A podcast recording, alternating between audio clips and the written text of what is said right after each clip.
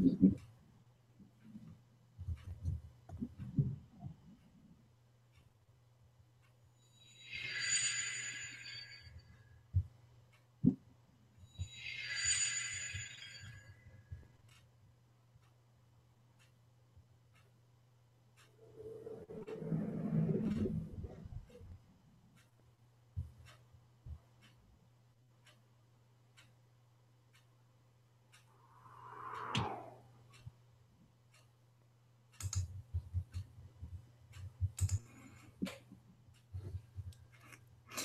Bonsoir tout le monde, nous sommes en direct. Merci de nous avoir rejoints ce soir. Euh, donc euh, ce soir, nous allons retrouver Jean-Michel Raoux. Donc je vous rappelle juste que je suis Nora, vous êtes sur euh, LGC2 Lumière sur les mystères de l'univers. C'est une chaîne que vous trouvez sur legrandchangement.tv où il y a plein d'autres chaînes aussi. Donc c'est très intéressant. Je vous invite à aller regarder si vous tombez sur cette vidéo par hasard sur la chaîne YouTube. Euh, voilà. Euh, sinon, ce soir, donc voilà, je vous disais, euh, nous allons accueillir une nouvelle fois Jean-Michel Raoux, que je ne présente plus, mais bon, je tiens quand même à rappeler que tu es physicien chimiste, enseignement, enseignant privé en sciences avancées alternatives, et tu es co-auteur de plusieurs ouvrages avec Raymond Spinozzi. Bonsoir, Jean-Michel. Bonsoir, Nora. Heureux, heureux de vous retrouver encore ce soir pour un nouvel épisode, cette fois-ci dans les chroniques des planificateurs où on avance à petits pas, mais je vous, vous avais expliqué pourquoi, parce que les révélations finales sont tellement étranges, bizarres et hors de l'entendement qu'il faut poser des bonnes bases pour qu'on soit quand même un petit peu crédible. Voilà. Hein. Donc, euh, voilà, ce soir, on va aborder. Voilà, la, suite, le titre, c'est euh, La mission céleste, le secret du pèlerinage des étoiles. Donc, on s'était arrêté là-dessus la dernière fois et on, on, va parler. on va parler de ça. J'ai préparé un petit diaporama pour illustrer ça. Euh, bien sûr. Mais avant, avant de commencer, je voudrais faire une annonce, euh, puisqu'on avait déjà présenté les informations de Raymond Spinozzi lors de la, dans les, les mystères, euh, les enquêtes scientifiques sur Rennes-les-Bains et sur, euh, ou au Cromnec de Rennes-les-Bains. Euh, il faut savoir que samedi, là, ce samedi, on va à Tour-Tour, justement à cet endroit où Raymond avait fait cette observation avec le contact avec les Pléiadiens, avec les photos, avec son ami euh, Johan, je crois. Et donc, on y va. donc, il y a pas mal de personnes qui viennent nous rejoindre. Raymond va faire de nouvelles révélations extraordinaires. Il m'a promis, il m'a dit, écoute, Jean-Michel, j'ai trouvé des choses extraordinaires sur des cartes. On m'a donné des nouvelles informations. Ça va, ça va être incroyable ce qui est en train de se passer. Et on pense, il m'a dit, je veux pas lever le secret, mais il paraît que la région de Rennes-le-Château abriterait encore plus de mystères qu'on pense. C'est des révélations qu'il va nous donner euh, samedi à, Tourtour, où on va aller sur ce lieu où il a eu ce contact et où là, on va passer la journée euh, à faire un travail énergétique. Donc, pour ceux qui voudraient euh, y venir, il n'y a aucun problème. Le rendez-vous entre 10h et 10h30 devant l'église Saint-Denis à Tourtour, ce village dans le Var. Vous êtes les bienvenus. Voilà. Donc, vous, verrez de visu Raymond Spinozzi, vous verrez aussi les cartes, les, les informations. Voilà. Donc, peut-être que si vous êtes par là, ben, vous pouvez passer, vous êtes les bienvenus. Merci. Voilà, je vais juste préciser euh, la date parce que du coup, la vidéo va se retrouver sur Internet et donc euh, si vous la regardez dans un mois, ce sera déjà une information ah. périmée. Donc aujourd'hui, nous sommes le jeudi 18 juin et Raymond, Jean-Michel Raoux vous invite à le rejoindre donc samedi 20 juin. Voilà, pour préciser un petit peu sauf pour la date, parce qu'on dira plus tard, on dirait, ah, oui, à ce moment-là, euh, c'était euh, l'annonce, et après, on, bien sûr, on, vous donnera les informations, parce qu'on va tourner, on va faire un petit film qu'on mettra sur YouTube, et ensuite, on vous mettra le lien, et vous pourrez aller voir, cette, cette journée va être filmée, si vous voulez, par mes soins, et on va voir Raymond en direct faire ses révélations. Donc, vous aurez même le petit film sur YouTube pour les personnes qui voudraient euh, ah. voir ces choses-là. Ah bah oui, oui, parce que tout le monde n'habite pas à côté, donc merci beaucoup de penser à, à la vidéo. Voilà bien sûr. Alors, je vais juste lire quelques commentaires. Donc, nous avons Patricia qui nous dit Bonsoir Nora et Jean-Michel, impatiente de cette nouvelle Vibra qui va être de nouveau intéressante et enrichissante. Merci à vous deux. Merci Patricia.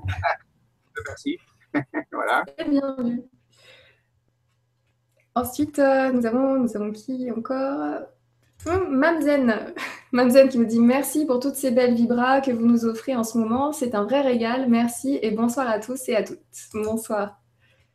Merci aussi. Merci. Ensuite, euh, Doug, Doug Maui, Fitsum.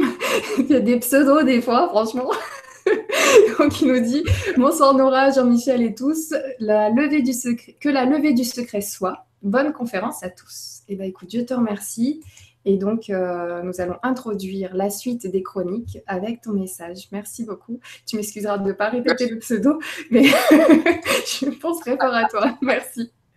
Alors, donc, je vais préparer le fichier. Ce monsieur a raison. Ce monsieur a raison de parler de la levée du secret parce que je répète que je suis seulement le porte-parole d'une équipe de chercheurs, hein, euh, à peu près une centaine de chercheurs sur la France, et les forces intérieures avec qui je travaille, avec qui nous travaillons, m'ont euh, poussé à faire ça. Parce que normalement, bon, c'est des choses qu'on ne devait pas divulguer parce qu'elles sont trop délicates, et, on ne veut pas parler, passer pour des illuminés ou des gens, tout ça. Pas du tout. Hein. Mais bon, on dit, c'est maintenant. Alors, oui, on va lever le secret, mais progressivement, je le répète, ne vous impatientez pas, quand, quand vous arriverez à la fin, vous direz heureusement qu'on a été averti, parce que sinon, ben voilà, ça, ça décoiffe vraiment. Voilà, comme ça, vous aurez été prévenu. vous ne pourrez pas dire que vous ne saviez pas. Il y a toutes les informations qu'il faut.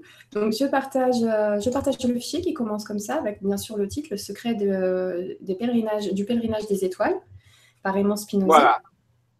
Voilà, donc, euh, alors, je répète qu'on reviendra de temps en temps sur des témoignages. Et je n'ai pas fait tous les témoignages de contact avec les, les, INH, c'est-à-dire les intelligences non humaines, dont j'ai fait moi-même le contact et dont Raymond Spinozzi a fait le contact et d'autres personnes aussi. De temps en temps, j'introduirai euh, des témoignages supplémentaires qui illustreront tout ceci, hein, pour pas que ce soit trop alourdi.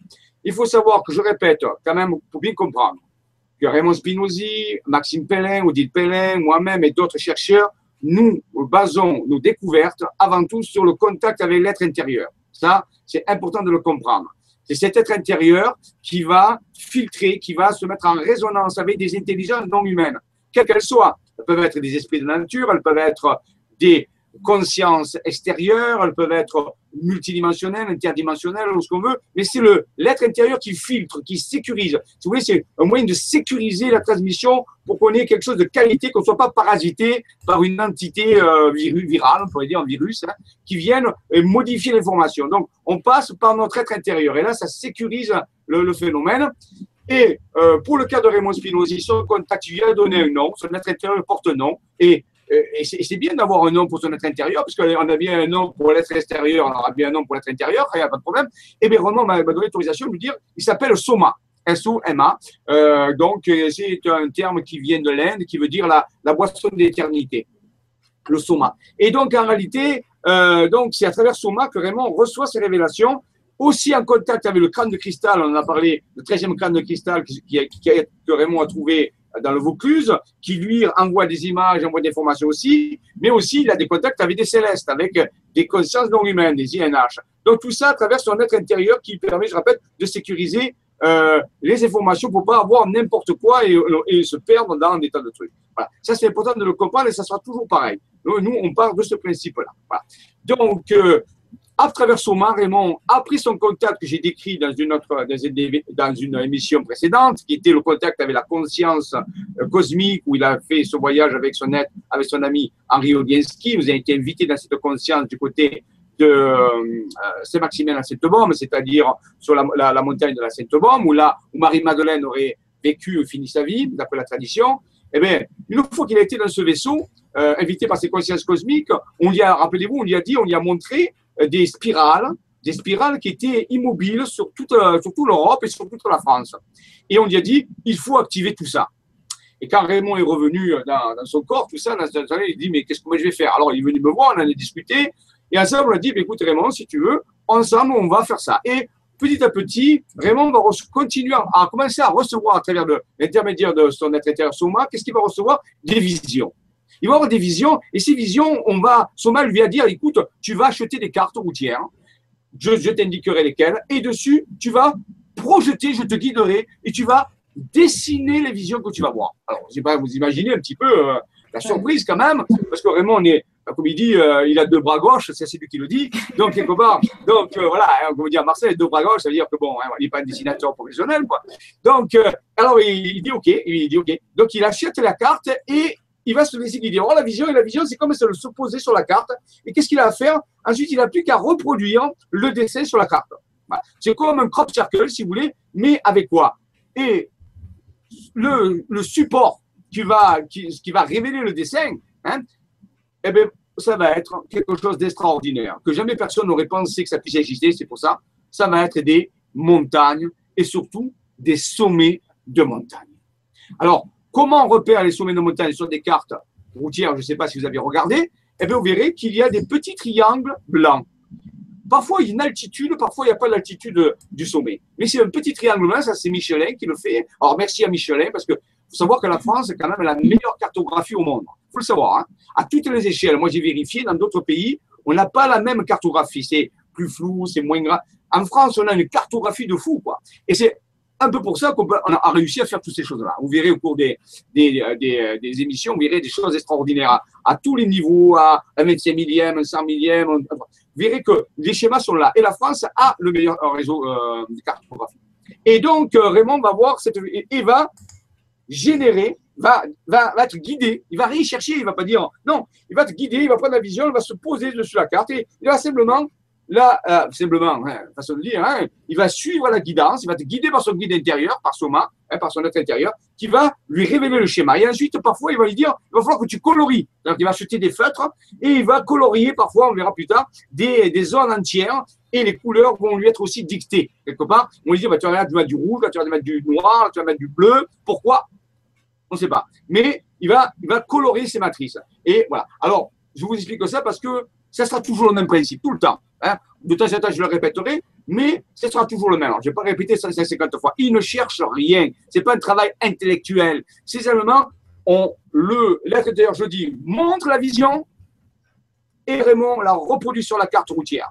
Ça pourrait marcher avec un tableau. Hein. On pourrait peindre un tableau. On la vision, on pourrait peindre la vision, on pourrait sculpter la vision, on pourrait euh, faire plein de choses, écrire, pourquoi pas un, un livre sous, sous guidance, ça s'est fait déjà. Hein. On a eu des grands auteurs comme ça qui ont été guidés par leur être intérieur. Donc, mais là, ici, ce support extraordinaire, c'est des sommets de montagne. Alors, on parlera plus tard pourquoi, ça sera pour plus tard. Mais pour l'instant, c'est un fait. Vous allez voir ces cartes. Et la première carte que Raymond va recevoir, la vision, c'est justement ce qu'on va appeler plus tard le pèlerinage euh, des étoiles en Provence. Voilà. D'accord. Bah, écoute, euh, Juste une petite info tout à l'heure euh, d'Egmawi qui me dit samedi 20, j'y serai sur Tour Et Nora, ce n'est pas un pseudo. Donc, pardon, excuse-moi. Et euh, très original ton prénom. Merci beaucoup euh, de l'avoir précisé. Et donc, tu seras à Tour le 20. Donc, voilà. Et je crois qu'il y a quelqu'un d'autre aussi qui nous a dit qu'il y sera. Ah, mais bienvenue, hein, bienvenue. Comme ça, vous verrez de visu ces choses-là parce qu'il faut les voir pour les croire. Hein. Et je me mets à votre place. Hein. Il n'y a aucun problème. Vous savez, j'ai mis 10 ans, moi, à croire. Et je, les ai vus 50 000 fois. Hein. Et des fois, je me pense encore en disant c'est quoi C'est un rêve C'est quoi? Je suis là, Alice au Pays des Merveilles ici. je suis de l'autre côté de la matrice. J'ai dû prendre la pilule rouge sans m'apercevoir. Voilà. Et, on, me parle aussi d'un autre mystère. Donc là, c'est Nat qui nous dit ça. Je pense qu'il y a deux ou trois personnes encore qui, se posent la question, même plusieurs sur Facebook. Elle dit Je suis ravie d'apprendre que Raymond va bien, car sa page Facebook n'est plus accessible depuis une quinzaine de jours. Pourquoi mystère? Est-ce que tu en sais plus je pense que quelqu'un m'a dit, je peux le dire, quelqu'un m'a dit, je ne sais pas, il ne me l'a pas dit, mais on m'a dit qu'il s'était fait pirater sa page. Et Raymond, Raymond euh, essaie de, de, reconstruire ça. C'est pas quelqu'un qui est un expert en informatique, c'est quelqu'un, vous savez, qui vit comme euh, tout le monde. Et donc, il n'a pas forcément. Alors, c'est pas facile quand je vais pirater une page, de reconstruire la page, de reconnecter, tout ça. Alors, je sais qu'il y travaille. Samedi, je lui poserai la question. Je dirai Où attendez, on m'a dit que tu étais plus sur ta page Facebook. Qu'est-ce qui se passe? Alors, je vous rassure, il est vivant, il est là, il n'y a pas de problème, il a bonne santé. Et je pense que quelqu'un, fait quelque chose s'est passé avec sa page Facebook et on a dû le pirater. Donc, il, je pense qu'il doit travailler à essayer de se reconnecter oui, ça, arrive. Je tiens à dire aussi que euh, les vidéos qui concernent, euh, qui concernent le mystère du, du de Rennes-les-Bains ou euh, l'histoire de Rennes-le-Château ont eu bizarrement, comme un petit peu les vidéos de Margaret, ont eu beaucoup de dislikes. Ce sont des pouces en bas. Voilà, de façon tout à fait incompréhensible, notamment pour Margaret aussi, qui en a eu 200 d'un coup sur un week-end. Donc j'ai prévenu les gens parce que sur la première vidéo, il me semble, du mystère du Cromlech, du secret de, du Cromlech de Rennes-les-Bains, on a eu, donc j'ai pu le voir sur un quart d'heure de temps, un quart d'heure, 20 minutes, 60 ou 90 likes euh, en bas. Donc euh, c'est juste bizarre. Voilà, donc je tenais quand même à le préciser. Euh, ne vous fiez pas à, ces likes et dislikes parce que du coup, c'est, ça me semble un petit peu louche. Et généralement, les gens, quand ils n'aiment pas, ben voilà, moi, je ne vais pas mettre de pouce en bas, je vais simplement passer une autre vidéo.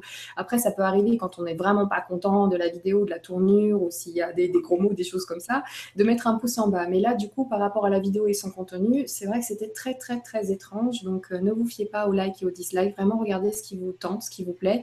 Et euh, vous fiez-vous plutôt aux commentaires parce que bizarrement, euh, beaucoup de dislikes, mais absolument aucun commentaire négatif. Voilà, donc ce sont en plus des gens qui prennent pas le temps d'expliquer pourquoi ils n'aiment pas. on, les, on, les, bénit, merci. Ah, voilà, mais bizarrement, ça m'a fait de la publicité. Donc euh, voilà, vous avez envie de troller une vidéo. Ça ne nous, arrêtera pas. Ça ne nous arrêtera pas. On donne l'information et vous avez vos opinions et c'est bien. Exactement, la priorité c'est l'information et, voilà, nous on la pose. À vous d'en disposer, mais euh, nous on la pose. Donc je vais quand même partager euh, donc le, PDF parce qu'on a une photo de Raymond Spinozzi, on en parle, tout, le monde ne le connaît pas forcément. Donc voilà, monsieur Raymond Spinozzi. Voilà, donc euh, Marseillais, donc il est né à Marseille, hein, il est un peu plus âgé que moi. Donc voilà, il est, là, tranquille, tranquillement. Ça fait 20 ans que je travaille avec lui. voilà, et quelqu'un de très très sensitif, qui a une très grande connaissance et, qui a un très bon contact. Euh, voilà, c'est vraiment quelqu'un de bien. Très bien. Et euh, donc ensuite, eh ben, écoute, on va y aller. Donc, avant d'aborder le secret des pèlerinages des étoiles, on va, mettre on va planter le décor. On va faire un petit voyage. Hein. Il y a certaines parties qu'on reviendra dessus sur d'autres chroniques. Là, on va utiliser des morceaux pour avancer, hein, mais on reviendra plus tard sur d'autres euh, parce que c'est très, très complexe. On va d'abord aller dans le sud-ouest de la France, en Pays Qatar, dans l'Ariège, dans l'Aude, euh, pour voir certaines choses. Très bien. Hop, on y retourne. Une des cartes dont tu ah. parler? Ah. Est-ce que ah, tu la vois? Non, voilà, voilà, on la voit. Donc ici, euh, voilà, c'est une des premières divisions de Raymond aussi. vous savez que les cartes, je ne les ai pas notées euh, chronologiquement à l'époque. Vous ces cartes, ont, je crois, c'est 2004, ça fait donc 11 euh, ans, 11 hein, ans déjà. Hein. Donc je, on a, j'ai plus dans la tête les dates exactes, mais c'est à peu près cette période-là, c'est entre 2004 par là que les premières cartes sont arrivées. Et donc, parmi les premières cartes, on avait une carte comme ça qui est gigantesque. Elle, elle quadrille toute la partie sud-ouest de la France. Euh, la partie gauche, ça va jusqu'à la frontière de Foix et la partie droite jusqu'à Perpignan. On voit la mer à peu près, vous voyez. Et en haut, elle monte au-dessus de Toulouse. Donc, et en bas, la frontière, euh, la frontière espagnole. Donc, c'est une carte géante, ce qu'on appelle une matrice. Alors, le nom, on leur a donné, c'est sur le nom de matrice et géo pour la Terre, quantique parce qu'elles ont des propriétés reliées à, la pensée, au quanta, à la physique quantique. Donc, ce sont appelle des matrices géo quantique. Vous voyez, c'est pas compliqué. Et donc, tous les points blancs que vous voyez, tous les points blancs sont des sommets de montagne. Ça, ça se vérifie sur la carte, bien sûr. Là, avec l'échelle, on ne peut pas le voir. Et on voit ce qui est de particulier sur une carte comme ça, c'est la symétrie incroyable qu'il y a entre les figures géométriques. Si vous prenez un, des triangles sur la partie la plus à gauche, vous trouvez le même sur la partie la plus à droite. Vous pouvez, à vous pouvez plier la carte en deux, elle se superpose totalement. Et ça, c'est pratiquement impossible avec la complexité de ces différents quadrilatères ou trilatères, comme on veut, de, de jouer ça sur des euh, combien de kilomètres? Je ne sais pas, 150, 200 kilomètres. Il y a une symétrie parfaite. Et au centre de la carte, on voit une espèce de, de diamant, l'espèce euh, noir et rouge là, l'espèce de, structure. Alors, il faut savoir que c'est une projection bidimensionnelle sur une carte et normalement, il faudrait le voir en trois dimensions. Hein. Mhm. On pourrait le voir en volume. Et j'ai un ami euh, qui s'appelle euh, donc euh, Jean-Louis qui avait fait des maquettes, des grosses maquettes comme ça avec des reliefs. Et c'était époustouflant de voir là, justement la, la carte sous forme de 3D, si vous voulez. Alors, on n'a pas l'idée de ce que c'est, mais on peut la modéliser, hein, comme avec des courbes de niveau, et montrer une maquette. Et ça m'avait montré, parce qu'il était quelqu'un qui était très habile de ses doigts, il avait fait une, une belle maquette comme ça, et on voyait la, la matrice c'était impressionnant de voir. Et à la limite, on pouvait même lui mettre une lumière à l'intérieur. Ça faisait comme une espèce de vitrail, vous voyez? Euh, ça, ça, éclairait tout. Alors, il y avait des vibrations incroyables. Donc, euh, c'est la matrice du sud-ouest. Et la matrice du, géante, c'est une matrice géante.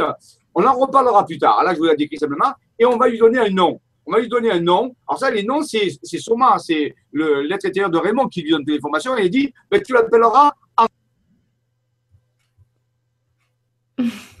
ok. Alors du coup, ce soir, en effet, ça semble compliqué. Donc on parlait des soucis techniques. Ne vous inquiétez pas, ça nous est arrivé il y a deux, secondes avant de se connecter. Ça, risque d'arriver pendant la soirée. Donc euh, voilà, Jean-Michel revient très très rapidement. On revient, on revient. Oh, oh, oh. Il y a Indiana Jones qui avait dit un jour ça, je suis comme la poisse, je reviens comme un tampa. Donc, vous voyez, on, s'accroche et on revient. Donc, euh, alors, revoyons la matrice. sur le point de donner le nom, en fait, euh, qui s'appelle. Et on ça Oui, oui, elle s'appelait Andros. Andros, pourquoi Elle s'appelle, je dis, elle s'appelle toujours Andros. Hein. Andros, ça vient de, un mot grec, hein, les confitures Andros, vous connaissez, hein, la publicité. Andros, ça, vient, ça donnait le mot André. Et André, ça veut dire, en grec, l'homme. L'homme.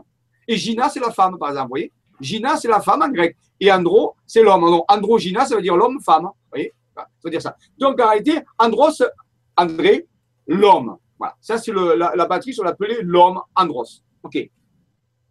Alors, passons à la, à la carte suivante. On passe à la carte hein suivante. Alors, déjà, hop, je repartage l'écran. Voilà. J'expliquerai plus tard euh, l'utilité de tout ça. Hein. Ça, je décris les matrices. Hein. Voilà, mm. les visions.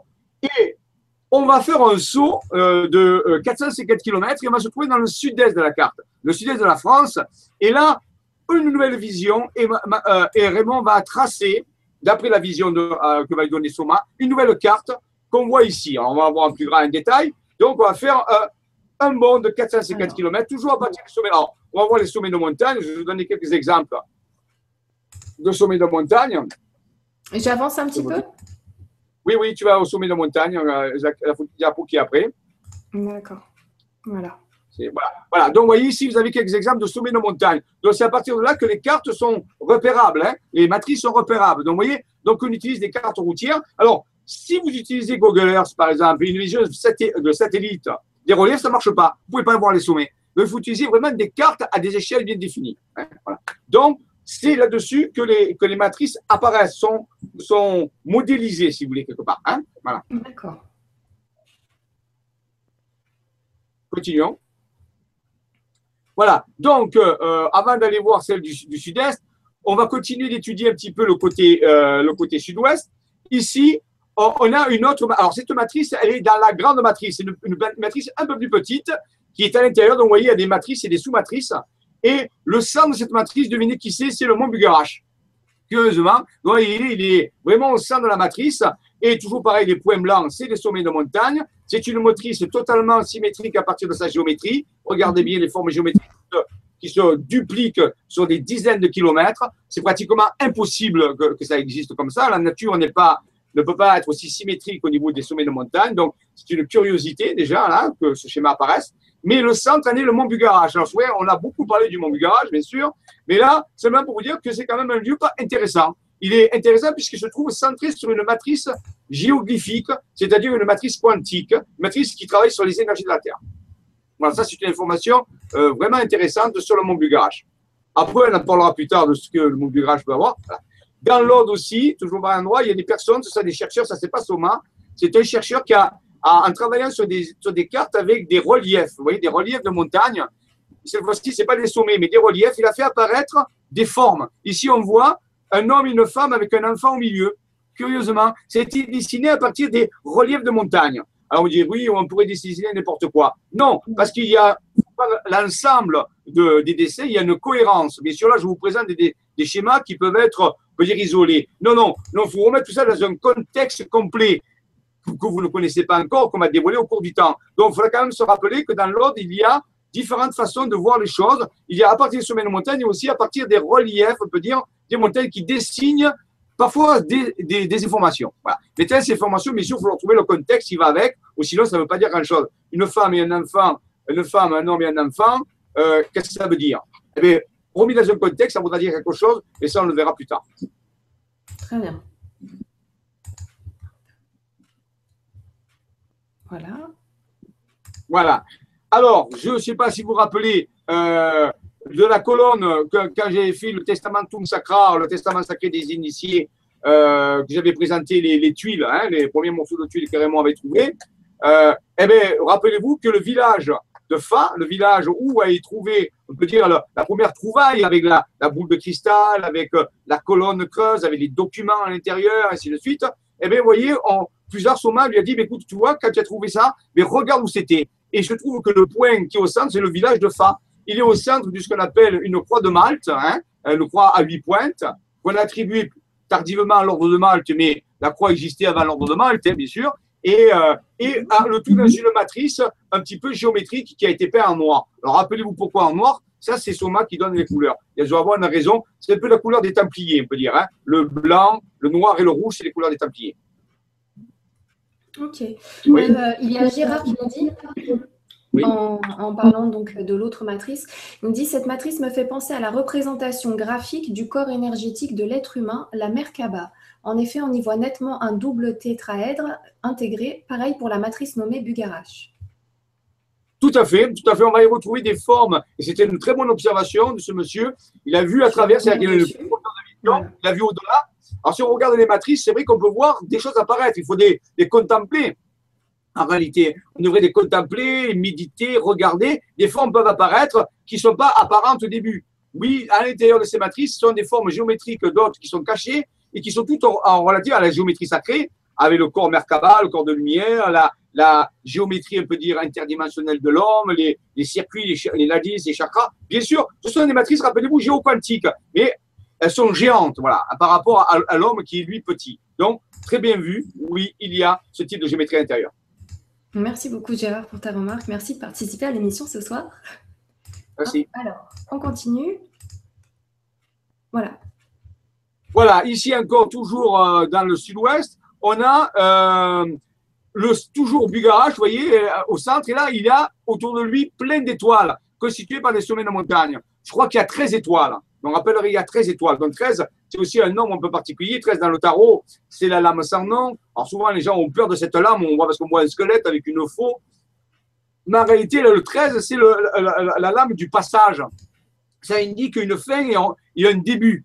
Puisque la carte suivante dans le tarot, c'est la tempérance qui mélange les fluides. Et on appelle ça la carte 14, la carte de la résurrection. Donc en réalité, souvent pour ressusciter, vous de vous mourir. Bien sûr, on dit qu'on meurt à une ancienne façon de penser et on est à une nouvelle façon d'être. Donc ici, les 13 étoiles qui entourent le mont Bugarache peuvent peut-être nous indiquer que le Bugarache est un point de passage, un point de passage entre des dimensions initiatiques, on peut dire, un point de passage initiatique. Voilà, important. Peut-être c'est ça la signification de ces 13 étoiles. Et aussi, on va retrouver le 13 dans, euh, dans une scène un peu biblique des évangiles où, il y a Jésus entouré des, des 12 apôtres, bien sûr. Ça fait 13. Mhm. Voilà, alors là aussi, alors ça, on reverra ça plus tard une autre fois, là je décris, cette matrice a une forme un peu particulière, alors on la voit d'une certaine façon, mais il faut se la représenter comme étant une pyramide, comme la pyramide de Khéops par exemple, sur laquelle on aurait posé à plat un disque. Là, le disque, on le voit de face. Mais en réalité, il doit être posé dessus la pointe de la pyramide, si vous voulez. Hein.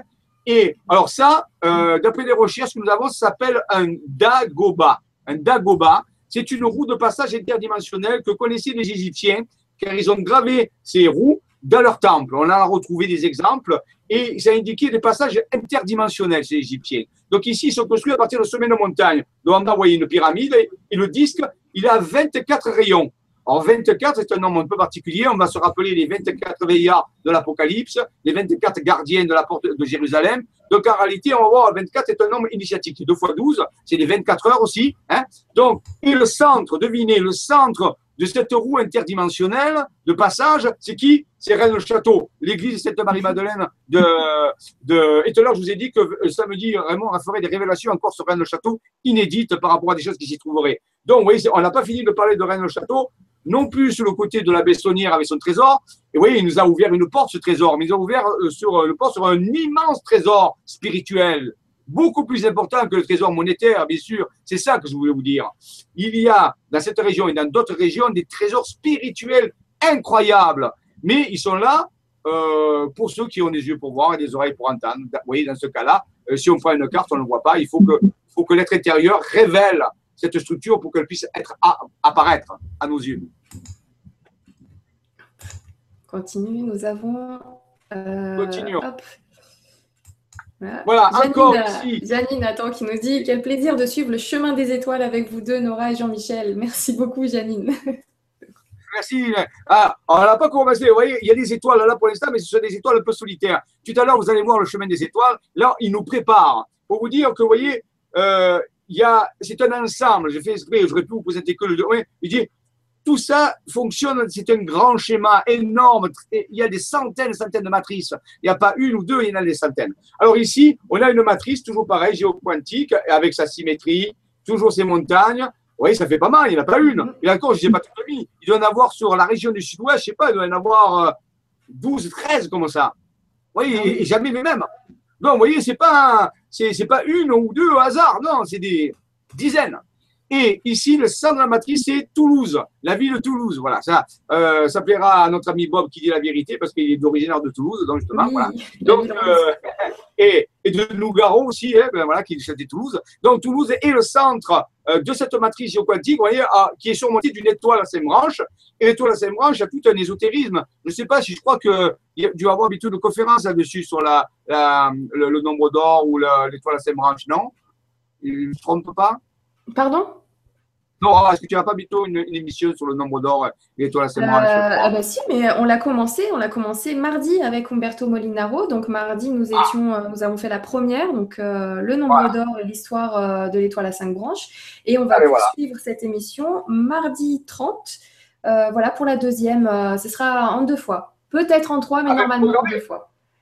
Il faut les regarder parce que je ne pas, vais pas m'apesantir là-dessus puisqu'il y a des émissions spéciales. Donc allez voir ces deux émissions. La première est passée, la prochaine vient parce qu'elle va vous donner des informations. Vous allez mieux comprendre le rôle de cette étoile à cinq Donc je ne vais pas l'expliquer ici maintenant. Je ne peux pas faire double emploi, mais il faut trouver bien sûr les explications ésotériques. Alors ésotérique, je dis, attention, ésotérique, ça ne veut pas dire occulte, mystérieux.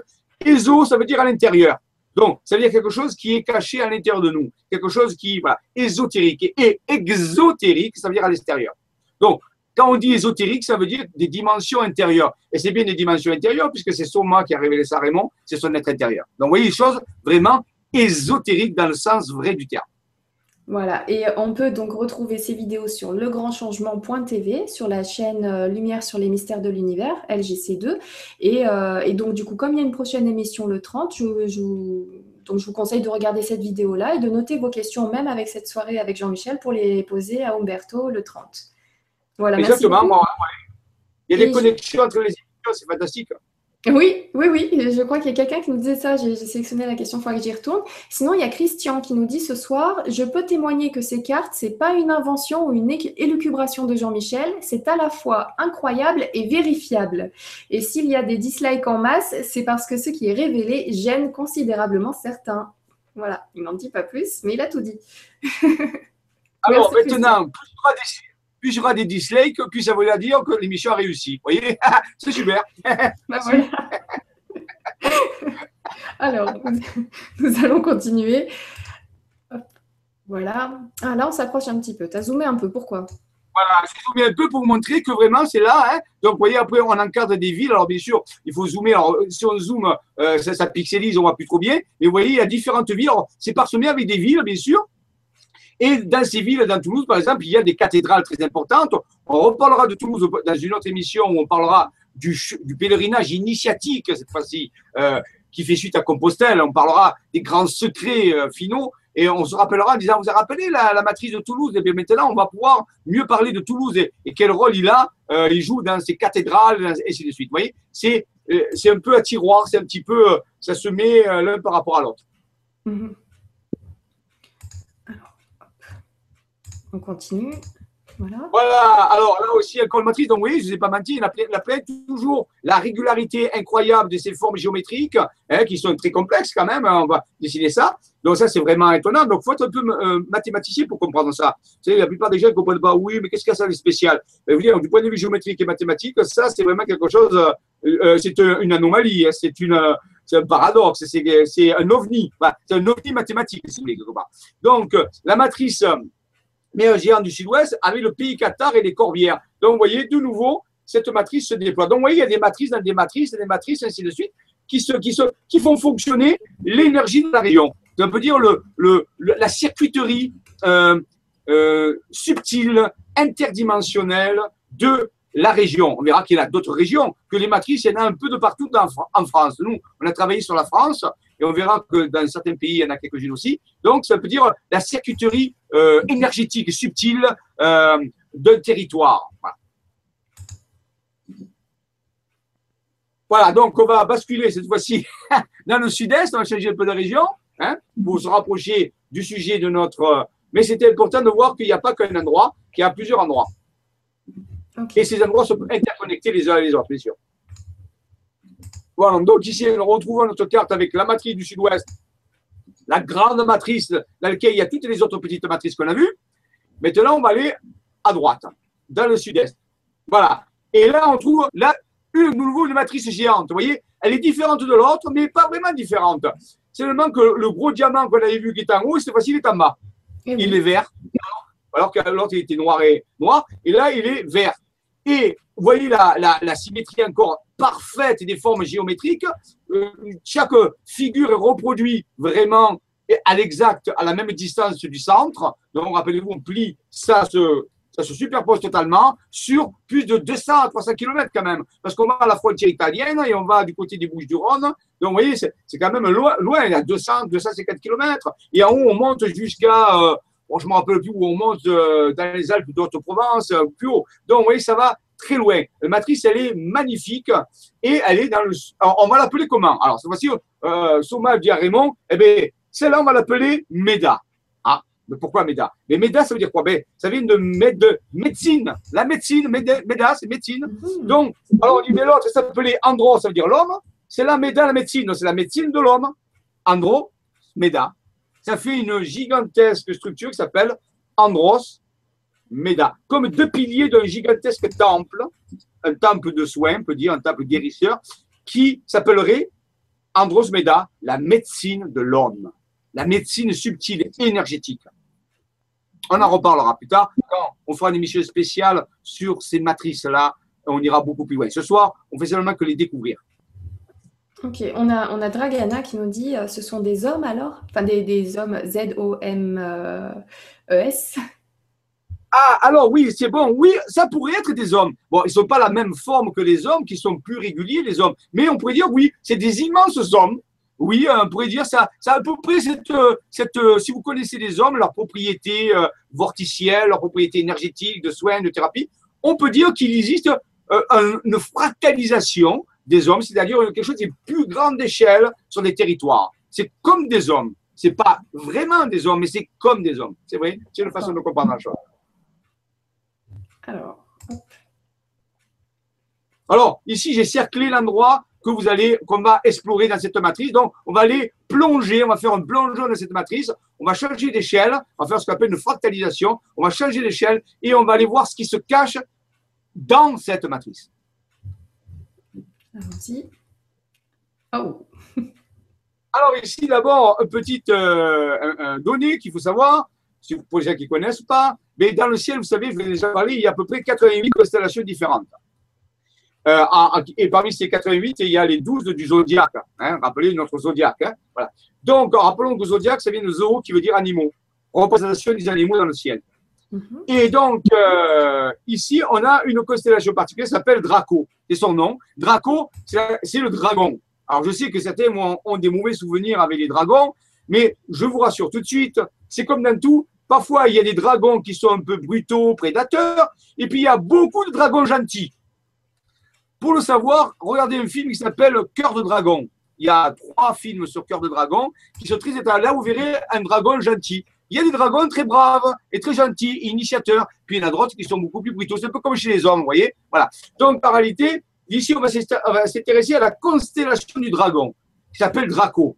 Mais euh, autant dire en passant que si je prends le mot Draco, vous voyez, qui est marqué, qui est le mot en latin, dragon. Mhm. Avec les lettres de ce mot, je peux faire un autre mot, ça s'appelle un anagramme. Essayez de trouver lequel?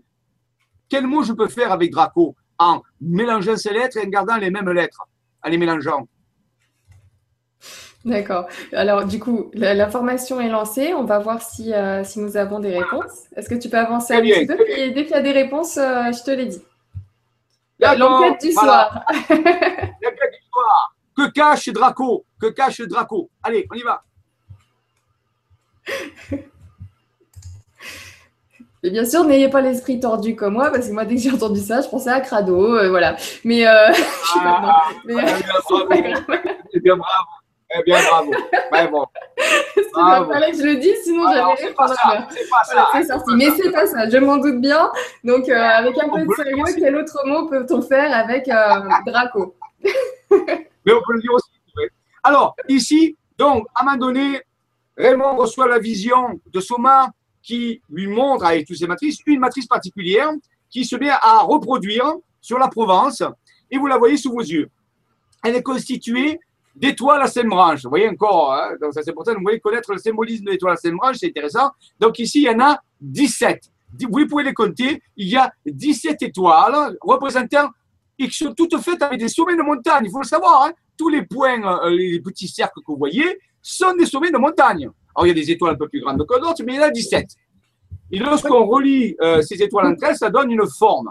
Et quand Raymond m'a apporté ça, et le tout est dans un losange. Alors losange, c'est Los Angeles, ça veut dire les anges. Hein Mais ça veut dire aussi, euh, c'est la forme d'une matrice. Un losange, c'est une matrice. C'est une forme matricielle. C'est-à-dire quelque chose de féminin qui donne la vie. Une matrice. Ça, c'est un losange. C'est la forme géométrique du losange. Donc, en réalité, euh, le, cette, ce dessin est inclus dans un losange. Donc ça veut dire que c'est une matrice. C'est quelque chose qui est accouché, qu'il faut faire sortir, qu'il faut faire venir, si vous voulez. Et il y a 17 étoiles à cinq branches qui constituent. Et quand Raymond m'a montré ça, j'ai dit, mais Raymond, regarde, on dirait une constellation. Il a cherché, il m'a dit, c'est vrai, c'est la constellation du dragon. Et on a vérifié dans un, euh, euh, dans un planisphère céleste et c'était vraiment la constellation du, dragon. On dit incroyable.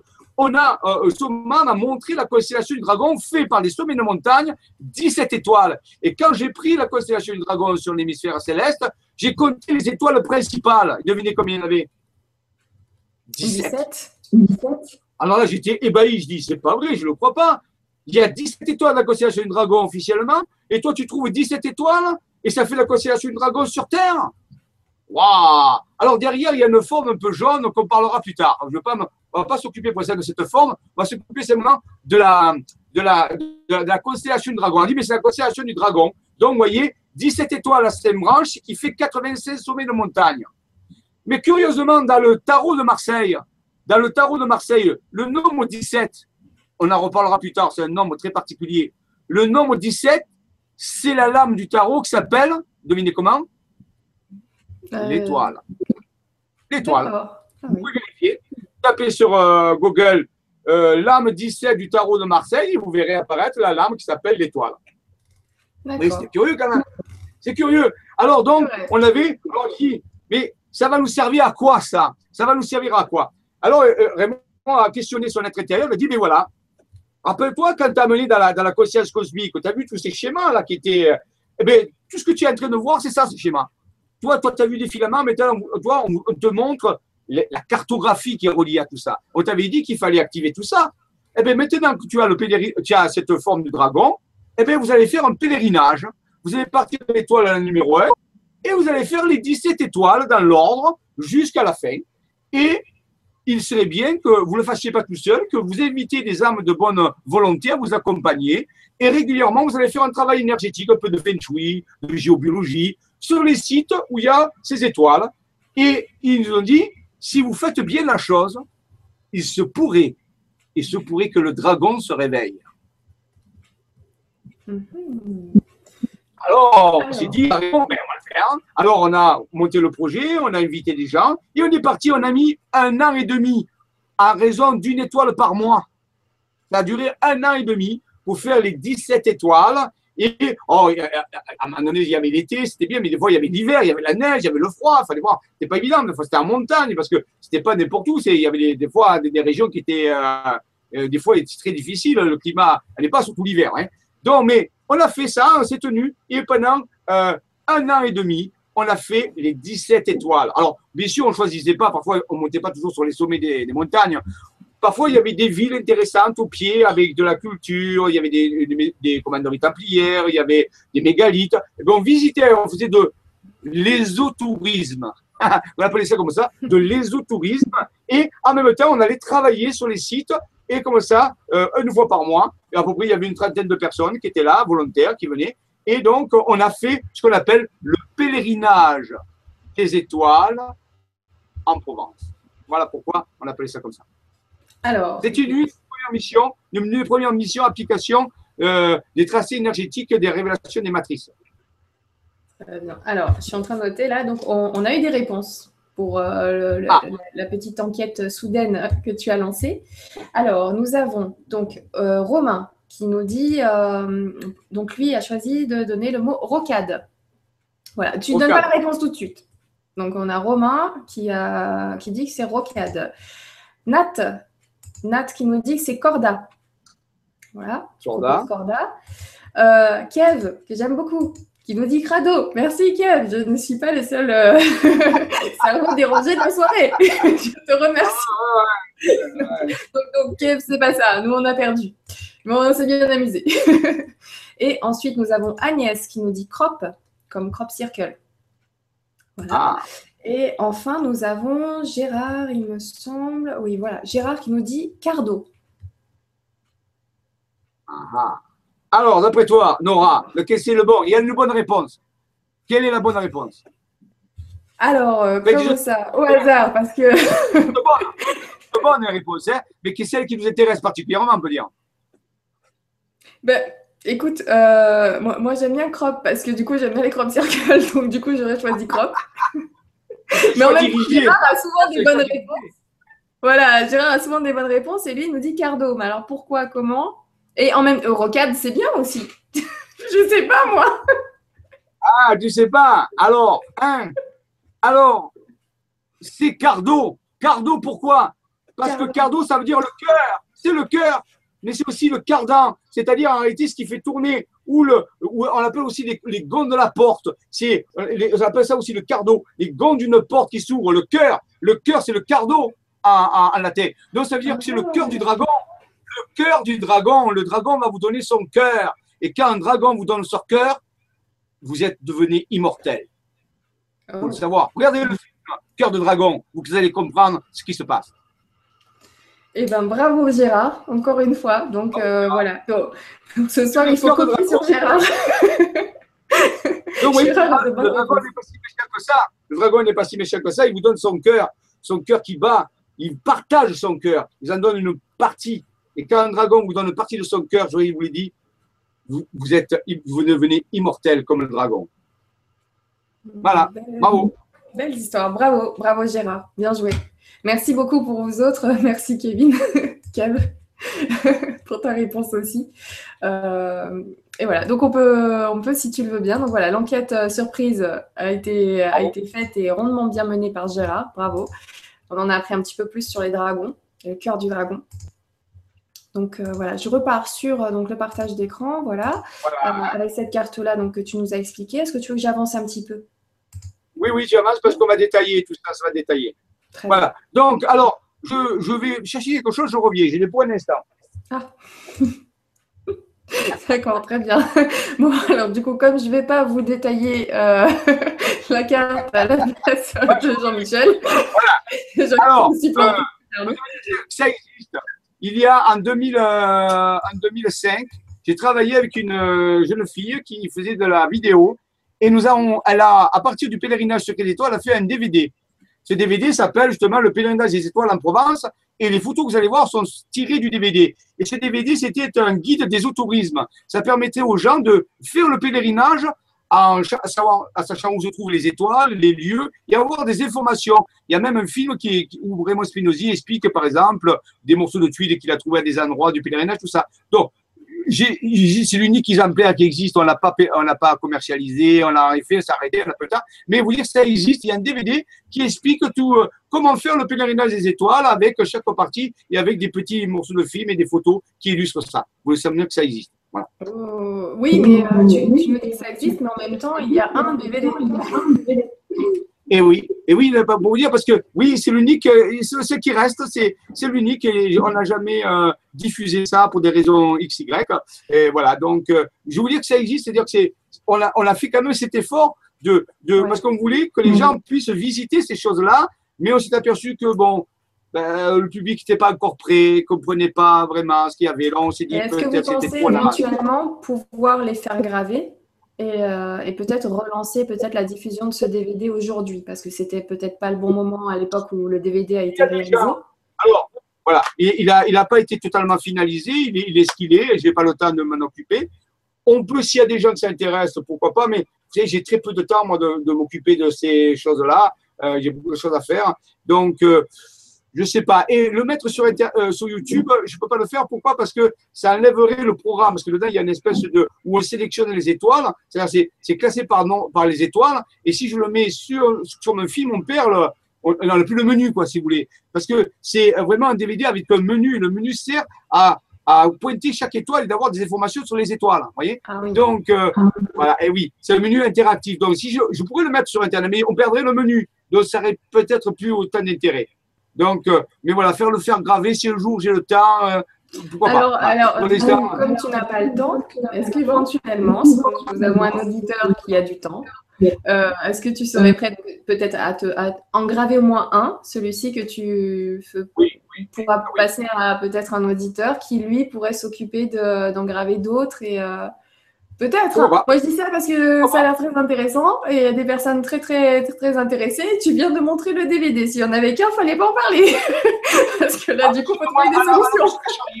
Ne cache rien. Je dis, je dis des choses, vous voyez, je suis pas, je, je, suis un piètre vendeur, je suis pas vendeur, je suis pas, euh, voilà, voilà, on a fait un DVD, je vous dis que ça existe, puis voilà, je me suis pas occupé hein, parce que j'ai pas eu le temps, et puisque la mission c'est autre chose, voilà, c'est là. Mais, voilà, moi, c'est tout. Ok, bah, écoute, envoie-moi la copie, euh, je, je m'occupe du reste. on va faire comme ça.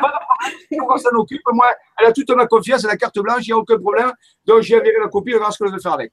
Voilà. Très bien, on s'organise comme ça. Alors, euh, du coup, je repars sur le, le partage d'écran et je, je t'en prie, euh, donc du coup, euh, je te laisse le soin d'expliquer cette carte qui s'affiche.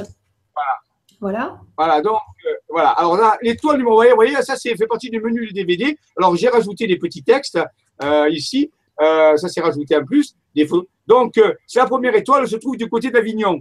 C'est pour ça que le pèlerinage, on l'a appelé de la cité des papes, Avignon, Mm -hmm. à la cité de Dieu, Théopolis, qui se trouve à Sisteron. J'en ai déjà parlé dans des émissions précédentes. Le site de Sisteron, Théopolis. Donc, de la cité des papes à la cité de Dieu, Théopolis, le pèlerinage sacré des étoiles en Provence. C'était ça à peu près le titre de, de cette production. Et là, on se trouve donc près d'Avignon, euh, près de. La première étoile se trouve près d'Avignon, quoi. Elle est constituée par des sommets de montagne, on le voit ici circuler. Euh, à la limite, si on pouvait grandir, on verrait les petits triangles euh, dans chaque cercle vert. Donc, si je ne sais pas si on va y arriver à les voir. Voilà, vous voyez, vous pouvez voir un petit triangle. Donc, c'est bien un sommet de montagne, il y en a cinq comme ça. Et il y a différents lieux. Alors, c'est intéressant d'aller visiter parce que vous pouvez visiter Avignon, le palais des papes. Vous pouvez visiter, euh, il y a même il y a Barbantane, qui est un magnifique village avec des, des, des châteaux. Donc, on peut faire beaucoup de choses euh, très intéressantes dans la région. Et moi, il y a euh, un endroit qui m'a particulièrement intéressé, c'est Aramon. Aramon, c'est un village. Et il y a eu des inondations, je ne sais pas si vous vous rappelez, il y a quelques années, des inondations terribles à Aramon. Le village a été sous l'eau. Et à, à, Ramon, quand on est allé la première fois, on, on est trouvé avec Raymond, on est dit, mais c'est curieux, parce que à c'est aussi un anagramme. Tiens, vous pouvez trouver cet anagramme aussi. À c'est l'anagramme d'un mot particulier, comme on a vu tout à l'heure avec euh, Draco et Cardo. C'est de trouver ce que dit Aramon. Aramon, c'est facile. Aramon, c'est un anagramme d'un autre mot très curieux. D'accord, et eh ben c'est noté, donc euh, c'est parti. Voilà. Alors, on alors attends, juste, euh, juste pour savoir si on a les bonnes lettres. Donc A-R-A-M-O-N, on rajoute un E. Oui, A-R-A-M-O-N, vous le voyez là, sur la Aramon, c'est un village. Hein. A-R-A-M-O-N. Et donc, ce village se trouve à cet endroit-là. Et là, on a Avignon, Palais des Papes, Barbantane, euh, Tourpandieu. C'est très, très beau à visiter. Si vous êtes dans la région, visitez ça. Oui, vous pouvez faire déjà une première étoile. Vous n'êtes pas obligé de tout faire. Vous pouvez déjà travailler sur une étoile. La première, c'était celle-là. Donc, oui, c'était ça le, le, but, c'est d'aller à ces endroits et de faire un travail, on peut dire, d'amour avec la terre, d'écologie énergétique. Bientôt, on va faire une émission sur l'écologie énergétique. Ça existe. Hein. Souvent pas d'écologie, hein, mais il existe l'écologie énergétique. C'est comment euh, de s'unir à la terre, faire fonctionner le contact avec les esprits de la nature, tout ça pour faire, pour se, pour s'occuper de la terre, pour aider Gaïa à se guérir. Voilà. Hein, parce qu'on a beaucoup empoisonné. Maintenant, il faudrait quand même l'aider à, à, se soigner. Voilà. Très bien. Passons à l'étoile. Ah, je n'avais pas vu, mais on a eu beaucoup, beaucoup d'autres réponses pour, euh, pour Draco. Donc, euh, d'accord, Cador. Voilà, il y en a eu pas mal. Donc là, maintenant, on part sur Aramon. Aramon. Notre anagramme à trouver. C'est parti. Alors, moi, je cherche. Les, les 17 étoiles, si on a le temps. Je, vais pas me poser. Euh, voilà, l'étoile numéro 2, donc, qui va un peu plus loin, donc toujours dans le pèlerinage. L'étoile numéro 2, toujours les sommets de montagne, on a compris le principe. Là, on se trouve près guerres. Et Guias, un magnifique village avec la tour des. Donc là aussi, il y a eu des histoires aussi avec des ovnis, avec des, des choses bizarres qui sont passées. La Manon, alors là, c'est magnifique. La Manon, le cirque de Calès, il y a des grottes troglodytiques, des sites troglodytiques incroyables. Il y a des anciennes cités dans ces, ces endroits. On a visité tous ces, ces lieux-là. On y a travaillé. Hein. Euh, vous avez même une, une, chapelle bizarre au sommet de, de la Manon, euh, au sommet d'un cirque. Et cette chapelle s'appelle Jean-Jean deux fois Jean. Elle a deux absides. Elle était dédiée aux saucisses euh, d'été de Jean, de, la Saint-Jean. Elle s'appelait Jean-Jean, curieusement. Euh, Orgon, pareil, Notre-Dame du Beauregard, magnifique église. Euh, égalière à la, chapelle Saint-Siste, c'est celle qu'on voit sur les cartes postales en Provence. Et on voit une chapelle, eh c'est celle-là. Magnifique. Saint-Rémy de Provence, c'est la patrie de qui de Saint-Rémy de Provence, Nora? Saint-Rémy de Provence, c'est qui? J'en sais rien, j'en sais rien, je lis les questions. C'est ah, relié avec Nostradamus, avec Salon, Nostradamus, Saint-Rémy de Provence, tout ça, très important. Et avec ces antiques, c'est-à-dire en réalité, les antiques, euh, ce sont des, des, des, restes de civilisation romaine, on appelle ça les antiques. Et en bas, vous avez une photo justement de, de, de la Manon, les cirques de Calex qui est magnifique à visiter. Donc, vous voyez, ce sont des endroits magnifiques. Dans le même temps, on allie le travail énergétique et la culture. C'est très intéressant. Étoile numéro 3.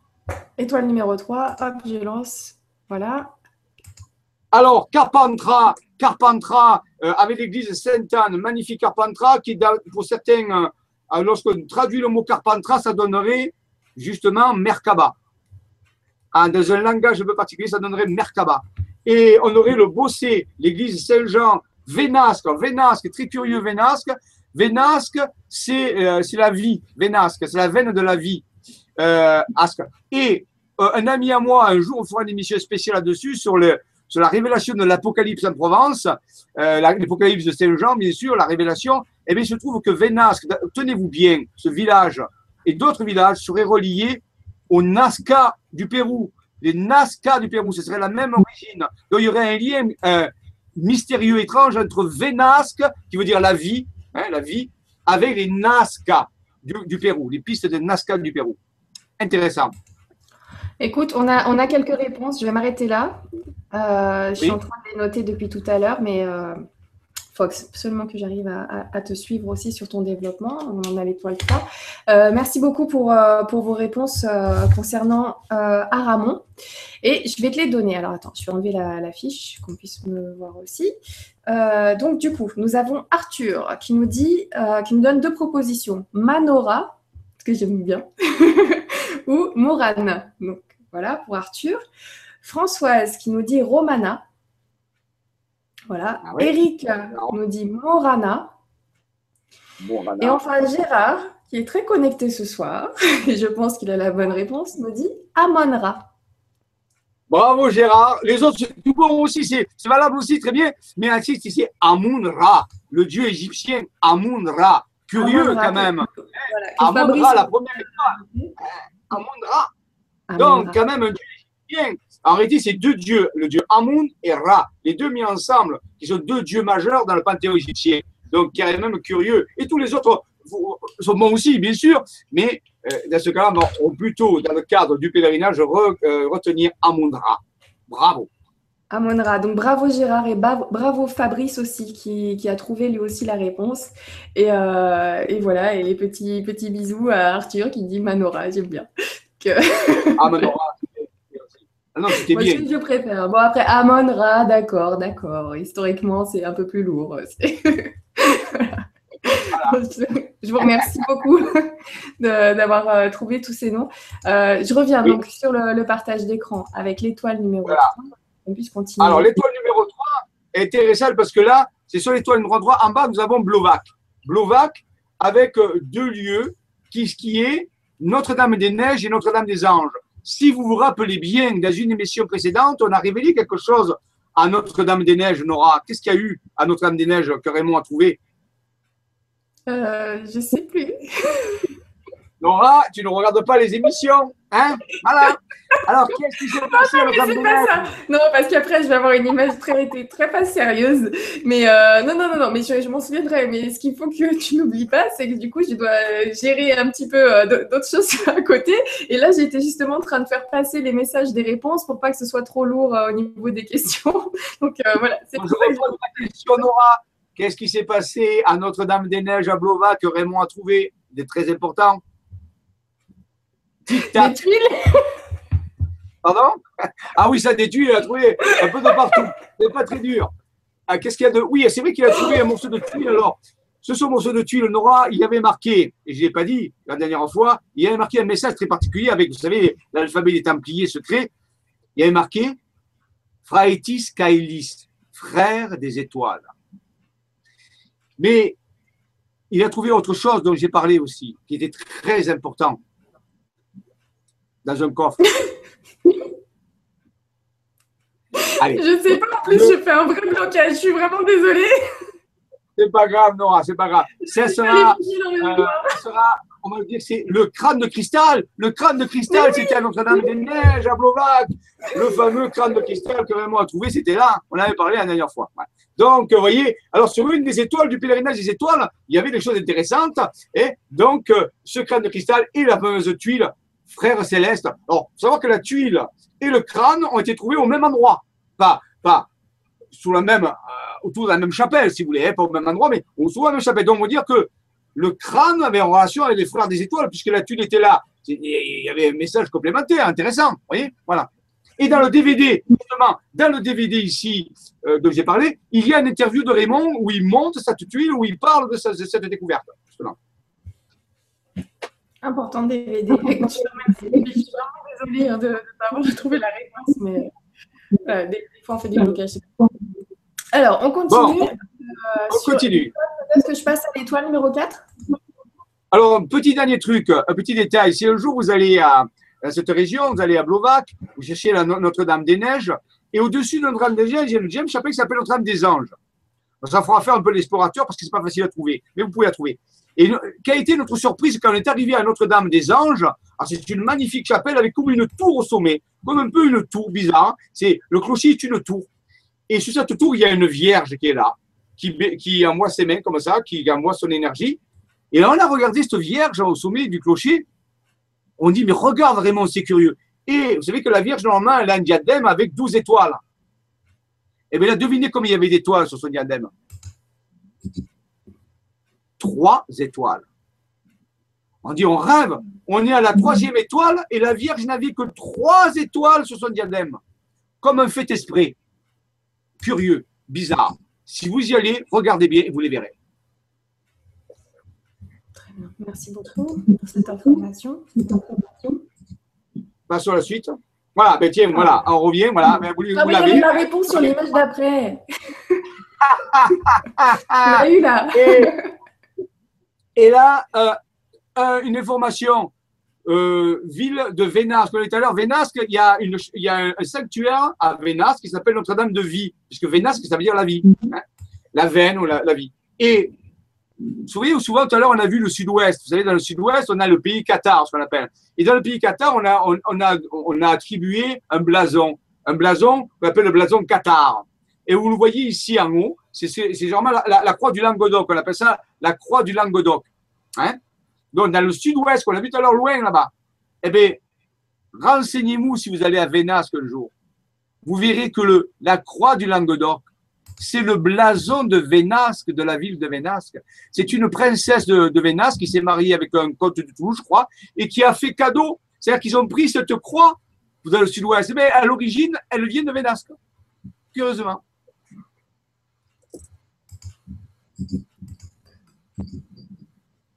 Voilà, passons à la suite. Étoile 4.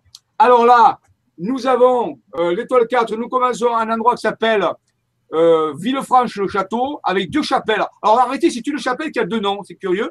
La chapelle Saint-Côme et Saint-Damien, c'est une même chapelle. Hein. Elle porte deux saints. Euh, près d'une ville qui s'appelle Céderon. Céderon, hein, c'est curieusement Céderon. On comprendra plus tard. Plus tard parce que euh, parfois dans, le nom des villages, il y a des indications de la topologie des lieux, sur la géométrie des lieux. Ici, on a un village qui s'appelle C2 rond. Curieusement. Voilà. Alors, l'étoile numéro 4, c'est à cet endroit qu'elle se, trouve. Là, il y aurait des choses extraordinaires à voir. Vous pouvez passer des, heures et des heures à, à, décrire ce qu'il y a, mais bon, on a 17 étoiles à voir quand même. Hein. Alors, passons à la suite. Voilà. Voilà. Alors, voyez le petit point rouge. Eh C'était un endroit où vous avez vu tout à l'heure qui s'appelle Saint-Com et Saint-Damien. Les deux chapelles, Saint-Com et Saint-Damien, enfin, la même chapelle qui porte le nom de Saint-Com et Saint-Damien, c'est à cet endroit-là. Et curieusement, ici, on a une, carte que plus tard je reprendrai. Euh, je ne veux pas trop en parler, mais là, c'est une carte un peu particulière parce qu'elle fait apparaître les reliefs des montagnes cette fois-ci. Ce n'est pas les sommets de montagne, mais les reliefs des, des montagnes. Et curieusement, vous voyez que le point rouge, c'est cette chapelle qui fait partie de la quatrième étoile en réalité, et curieusement autour, il y a une structure qui se dessine. Je vous laisse simplement de la regarder. Et pour ceux qui seront là dans d'autres émissions, on reverra un jour le grand secret important que cachent ces formes autour de la quatrième étoile. C'est extraordinaire, mais ce soir, ce n'est pas le propos. Donc, je vous montre qu'il y a des formes, que même des formes, c'est des montagnes qui les dessinent par leur relief. Donc, vous voyez, il y a plusieurs types de cartes qu'il faut voir. Il y a plusieurs informations sur différents types de cartes. Donc, ici, les étoiles sont corrélées à d'autres révélations qui viendront avec d'autres cartes. Donc, simplement, on se rappellera qu'un jour, on a vu ça dans une prochaine émission. OK. Étoile 5, Saint-Vincent sur Jabron. Donc là, c'est c'est pas très loin de la quatrième. Les deux, étoiles ne sont pas éloignées. C'est ce qu'on appelle la, vallée du Jabron. C'est au pied euh, euh, de, Lure, de la montagne de Lure. C'est une, une station de ski qui se trouve dans les Alpes d'Haute-Provence. C'est la première station de ski la plus proche de Marseille, on peut dire. C'est Notre-Dame de Lure. Et donc derrière Notre-Dame de Lure, il y a cette, cette vallée du Jabron. Euh, le Jabron, qui est une rivière un peu particulière, euh, qui, que je retrouve dans trois endroits différents en Provence. Un endroit qui s'appelle le Verdon, un endroit qui s'appelle euh, du côté de Sisteron, et on va la retrouver dans la, dans la Drôme aussi, euh, près de Dieu-le-Fit. Donc, c'est une, rivière, c'est trois rivières qui portent le même nom, et ça aussi, ça cache un secret. Donc, ici, la cinquième étoile se trouve dans la vallée du Jabron, pas très loin de Sisteron.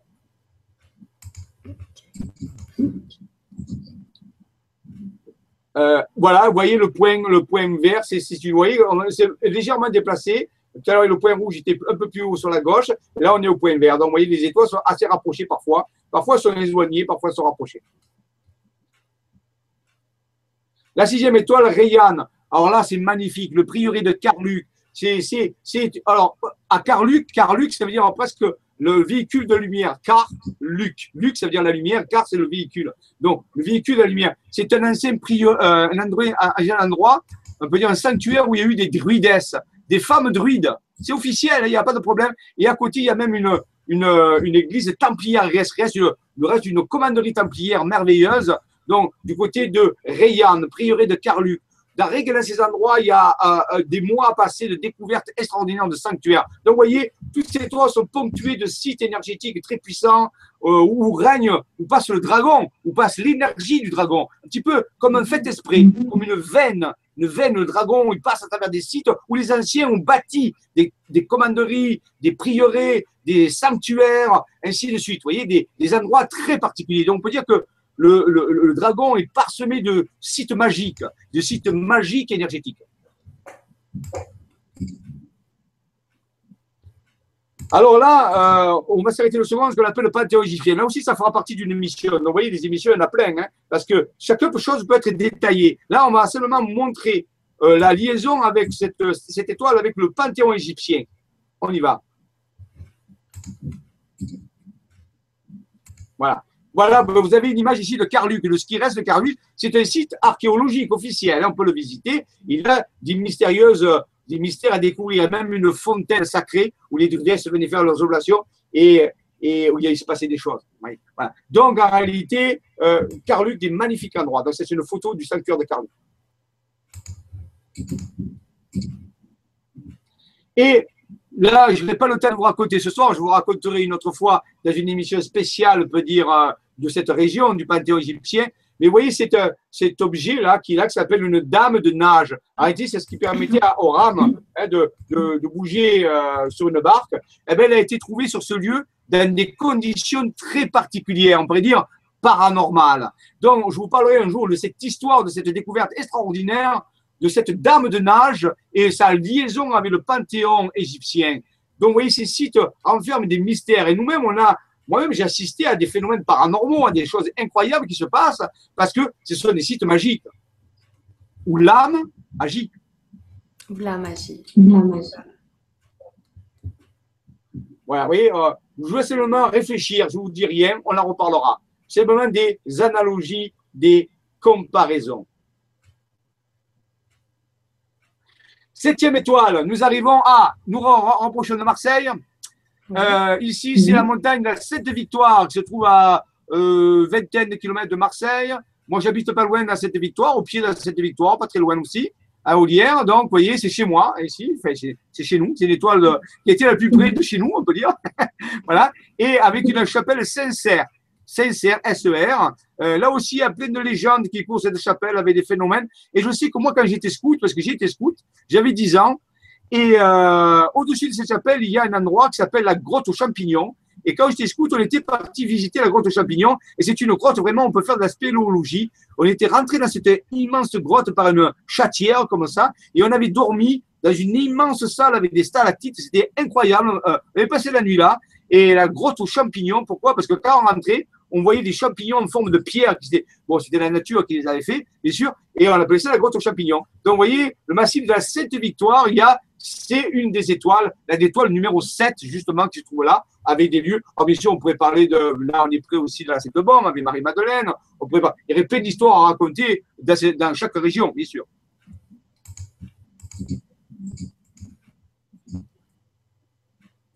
La huitième étoile, ah ben voilà, c'est là, c'est où j'habite, c'est Maximin à cette bombe, c'est la patrie de Marie-Madeleine, c'est la maison, moi je l'appelle la patronne. Savoir que Marie-Madeleine, quand même, c'est la patronne de la Provence et c'est aussi peut-être la patronne de la France. Et donc, quelque part ici, elle a sa basilique à Saint-Maximin, là où se trouve son reliquaire, son crâne, dans un reliquaire de cristal, où il y a son sarcophage, d'après le légendaire, on a retrouvé des, des os de Marie-Madeleine à cet endroit. Vous avez aussi à côté Saint-Zacharie, un village avec l'église Saint-Jean-Baptiste, qui est un personnage aussi très important dans les évangiles, et Saint-Zacharie, Zacharie, ça veut dire la mémoire. C'est le mot qui veut dire la mémoire, se rappeler. Se rappeler de quoi? C'est ça qui est important. Et vous avez aussi plein d'Ops où il y a la grotte Sainte-Baume, où Marie-Madeleine aurait fini sa vie, aurait vécu une trentaine d'années en ermite dans cette grotte où là, nous avons assisté, nous, dans cette région. C'est là où Raymond a eu son, son invitation hein, dans le vaisseau de la conscience, il a reçu sa mission. C'est là, c'est cet endroit. Donc pour nous, c'est l'endroit sacré où résident les énergies vibratoires de Marie-Madeleine, de cette euh, formidable présence qui est là. Euh, voilà. Donc, vous voyez, toutes ces étoiles cachent des lieux très puissants, euh, chargés de légendes, d'énergie, d'histoire, de phénomènes. Et là, je peux vous dire que des phénomènes ovnis, il en pleut. Il en pleut.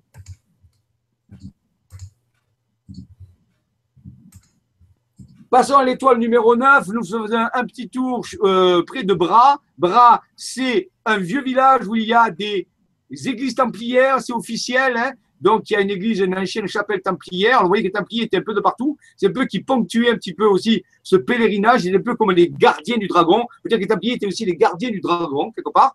Et, on a aussi Bruauriac, Notre-Dame de Bruauriac, où il y a un prieuré très important, car c'est là où Raymond est rentré pour la première fois en contact avec son être intérieur. C'est ce jour-là que Raymond a conscientisé de façon directe la présence de l'être à ce prieuré de Bruauriac, Notre-Dame de Bruauriac, dans une des étoiles, justement.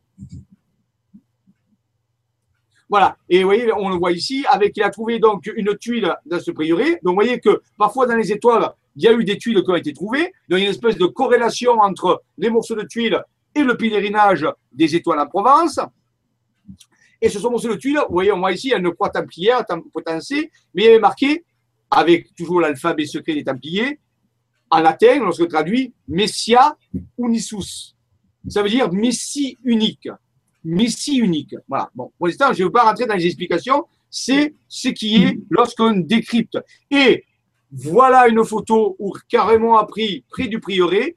Vous avez la photo originale à droite et puis sur la gauche, j'ai agrandi. Et là, qu'est-ce qu'on voit? Excusez-moi, c'est pas la planète Vénus, c'est pas la Lune, c'est pas un hélicoptère, c'est pas une étoile filante, hein, c'est un objet volant non identifié.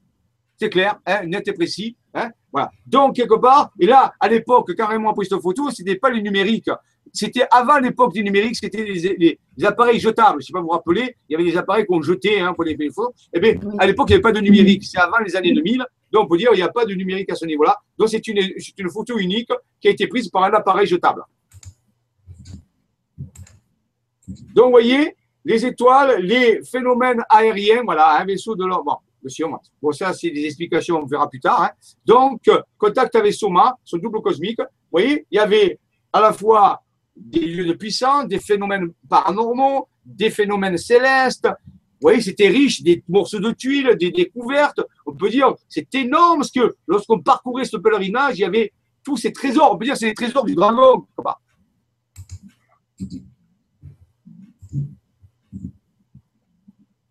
L'étoile numéro 10, nous arrivons à un village qui s'appelle Gina Servi, à la chapelle Saint-Damas. Tiens, Nora, pour pas t'embêter, tu te rappelles ce qu'avait trouvé Raymond à la chapelle Saint-Damas, à Gina Servi Non. je l'embête ce soir, Nora, je l'embête, je l'embête, mais non. Alors, je te le dis, c'est parce que tu peux le trouver. C'est quelque chose d'exceptionnel aussi. Hein. Euh, c'est comme tout à l'heure le camp de cristal. Donc, c'est quoi?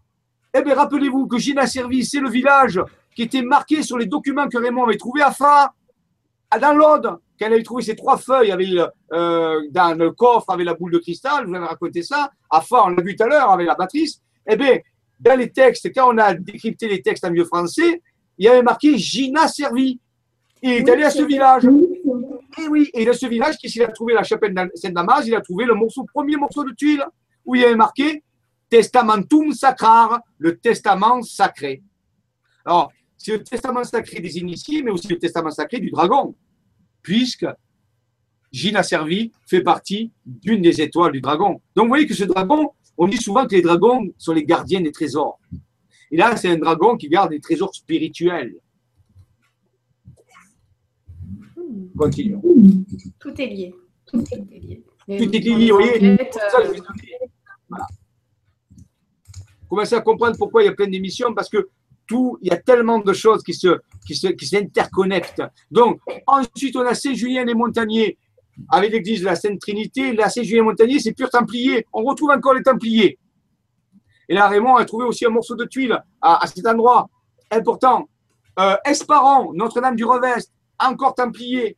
Donc, vous voyez, euh, que ça, que ça. On peut dire vraiment que les Templiers étaient un peu les gardiens de ce dragon.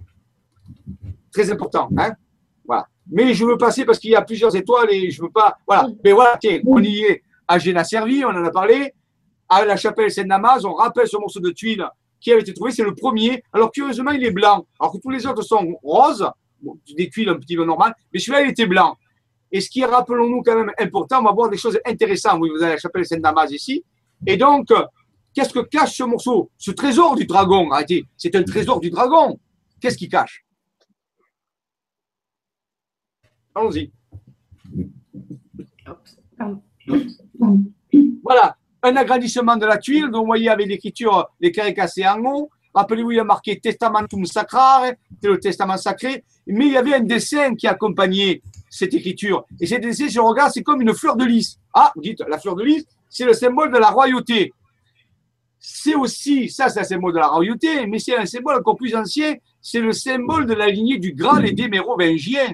Ah ah Tiens, se rapporte de l'histoire de Rennes-le-Château, là. Les Mérovingiens, ces rois très particuliers, dont on reparlera. Le jour où je ferai une émission spéciale sur les Mérovingiens, vous verrez, c'est vraiment très intéressant. C'est partie de l'histoire de France, ça. Donc, les Mérovingiens, la lignée du Graal, C'était leur symbole, la fleur de lys. Pourquoi? Allons voir plus près.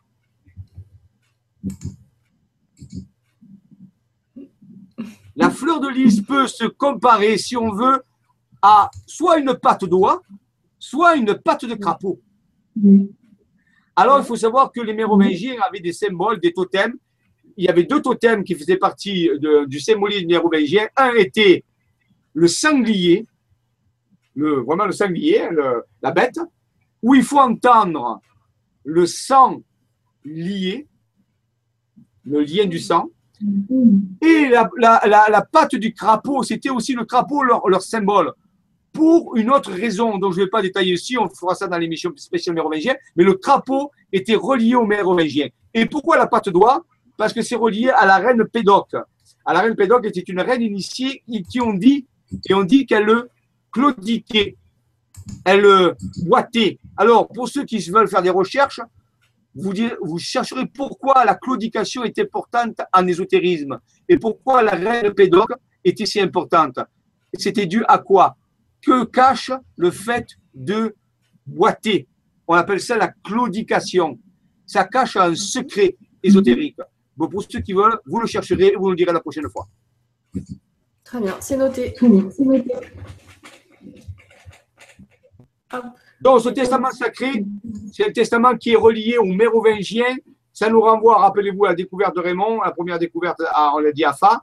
Avec ici, vous avez les mérovingiens, cette lignée très spéciale, très particulière de rois de France, qui, euh, dit-on, certains descendraient peut-être de la lignée messianique, c'est-à-dire de Jésus de Marie-Madeleine. Mais ça, il faut regarder la Vinci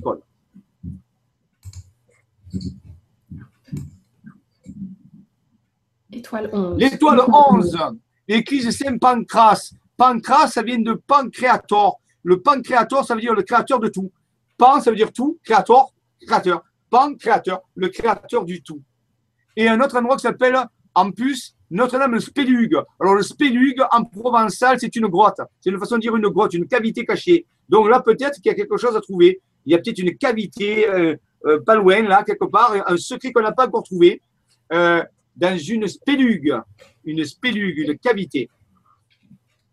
Très bien, on continue. Continuons. Il y a Béatrice qui dit c'est le bac pour Nora. Oui, c'est le bac. oui, c'est le bac ésotérique. Tu vas passer ton bac ésotérique.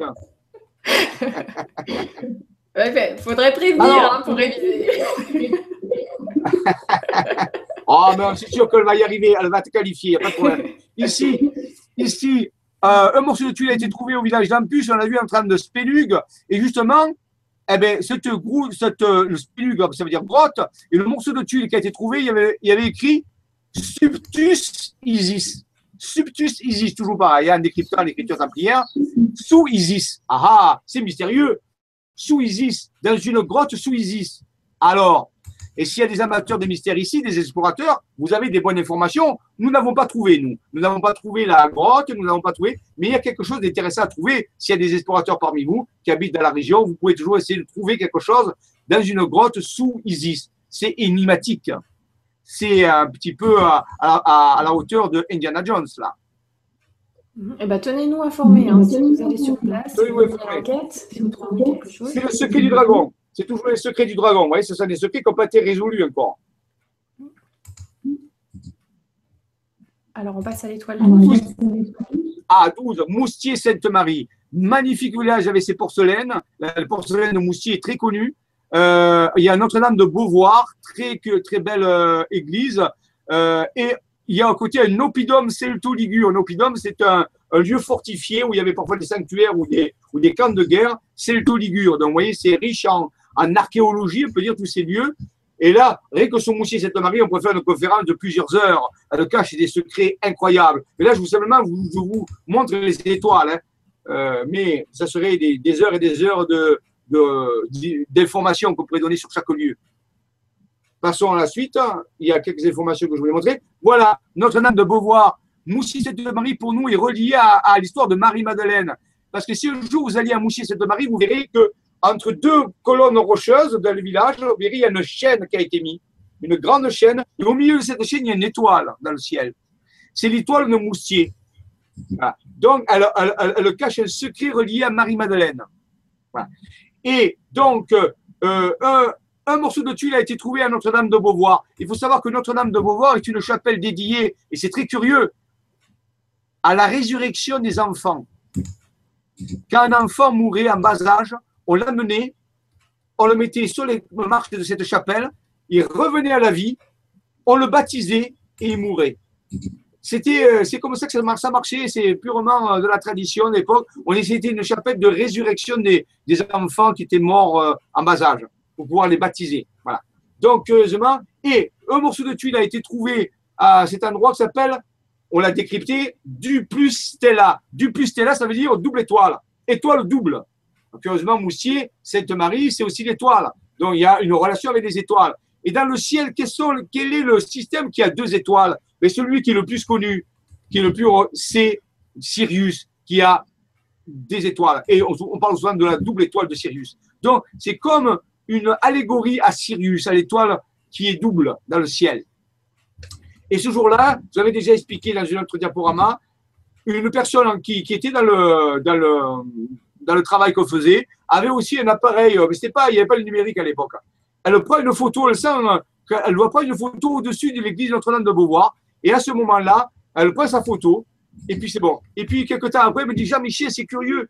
Quand j'ai développé la photo, je l'ai agrandie, et au-dessus de la chapelle, il y a une espèce de. C'est pas un oiseau, il y a comme une sphère avec des ailes autour. Il y a trois ailerons, je ne sais pas ce que c'est. Elle m'a envoyé la photo agrandie et j'ai étudié. J'ai dit non, mais ça, c'est pas un oiseau. C'est une sphère avec trois ailettes. C'est quoi? À l'époque, ce n'était pas les drones, hein. on n'en parlait pas, hein, ça n'existait pas. C'était avant les années 2000. Donc, quelque part, il y a un phénomène de manifestation, on peut dire, euh, genre ovni, objet volant non identifié, puisqu'il n'est pas identifié, hein, qui était là et qui a été pris, on peut dire, spontanément, avec une intuition de cette personne. Oui, quand je vous dis qu'il se passe des choses sur ces lieux, c'est ce que je veux dire.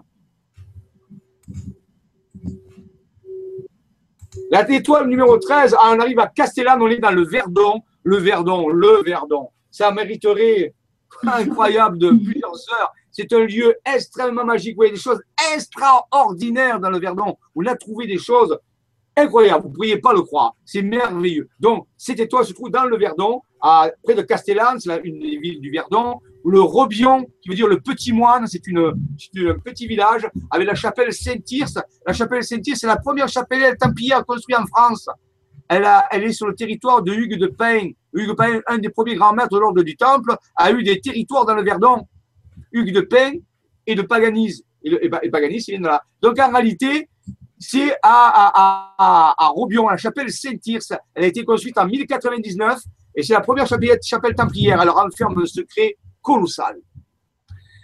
Voilà, donc d'autres lieux, le Bourguet, comme sur Artubi, alors, je rappelle qu'à comme sur Artubi, Raymond a trouvé dans la chapelle Saint-Jean, au pied de la chapelle Saint-Jean, un morceau de tuile, il a marqué Maria Magdalena donna et. Marie-Madeleine donne le pouvoir.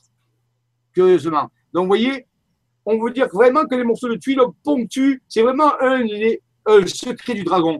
On s'est trouvé que pas tous les morceaux de tuiles, hein, mais une grosse partie des morceaux de tuiles se trouvaient sur le chemin des étoiles, on peut dire. Étoile 14, on arrive presque à la fin. Ah ben voilà, tiens, voilà le morceau de tuile avec Marie-Madeleine, Donar et Potere. Marie-Madeleine donne le pouvoir. Euh, voilà, donc qui a été trouvé donc à comme Tubi, qui fait partie donc euh, de l'étoile numéro 13. 14. Ah, le col de Vence. Ah, le col de Vence. Là, c'est un lieu mystérieux, des mystérieux. Il se passe des choses incroyables au col de Vence. Il y a plein de gens qui sont allés étudier des phénomènes paranormaux, des ovnis, des photos en veux en voilà. Moi, la dernière fois que je suis allé, il y a trois ans, j'ai fait des photos, mais j'ai des ovnis sur toutes les photos. Et c'est pas des mouches et c'est pas des, hélicoptères, je vous le dis. Hein. Donc, euh, c'est un plateau du paranormal. On appelle ça le plateau des idoles. On pense qu'il a renfermé une ancienne civilisation qui a disparu. Et là, c'est une porte ouverte sur ailleurs. Le col de Vence. Alors, il faut surtout y aller la nuit. Et si vous n'avez pas peur, vous passez à, une nuit à la belle étoile et vous prenez des photos. Et vous allez avoir sûrement des choses sur vos photos. C'est sûr. Moi, j'ai vu des photos extraordinaires. Col de Vence. Très connu, très connu dans le domaine de l'ufologie. Euh, c'est un, classique, c'est un lieu énigmatique euh, incroyable. Moi, j'ai des films extraordinaires qui montrent des choses incroyables sur ce lieu. Voilà, mais justement, tiens, voilà, j'ai pris sur Internet une photo d'une personne qui a pris une photo. Sur le site, il s'appelle les Chroniques de JC. Mais des photos comme ça, il y en a tous les jours. Ah, c'est pas, c'est pas moucheron, hein, je vous le dis. C'est des passages, ils passent en permanence. Pas, voilà, c'est quoi? Des objets voilà, non identifiés, je ne sais pas ce que c'est, mais il y en a des dizaines. Mm. Alors, étoile 15. L'étoile 15, Toram basse, chapelle Saint-Thomas. Alors, ça, c'est un lieu aussi magique. C'est sur la porte, c'est la sortie du Verdon. On va, on va vers Digne, là, on remonte vers, vers les dernières étoiles, quelque part. Et là, alors, Saint-Thomas, c'est incroyable. Il y a une fresque magique à l'intérieur de cette chapelle. Alors, elle est fermée maintenant. Avant, on pouvait trouver la clé. Maintenant, je ne sais plus qui c'est qui a la clé. Mais si un jour vous avez l'opportunité d'avoir la clé de Saint Thomas, visitez les fresques de Saint Thomas. Et rappelons-nous que Thomas, ça veut dire, euh, euh, euh, l'origine de Thomas, c'est Didyme. Le mot Didyme. Et Didyme, ça veut dire le jumeau. Et c'était un des apôtres. La question, c'est le jumeau de qui? À vous de réfléchir. Bonne question.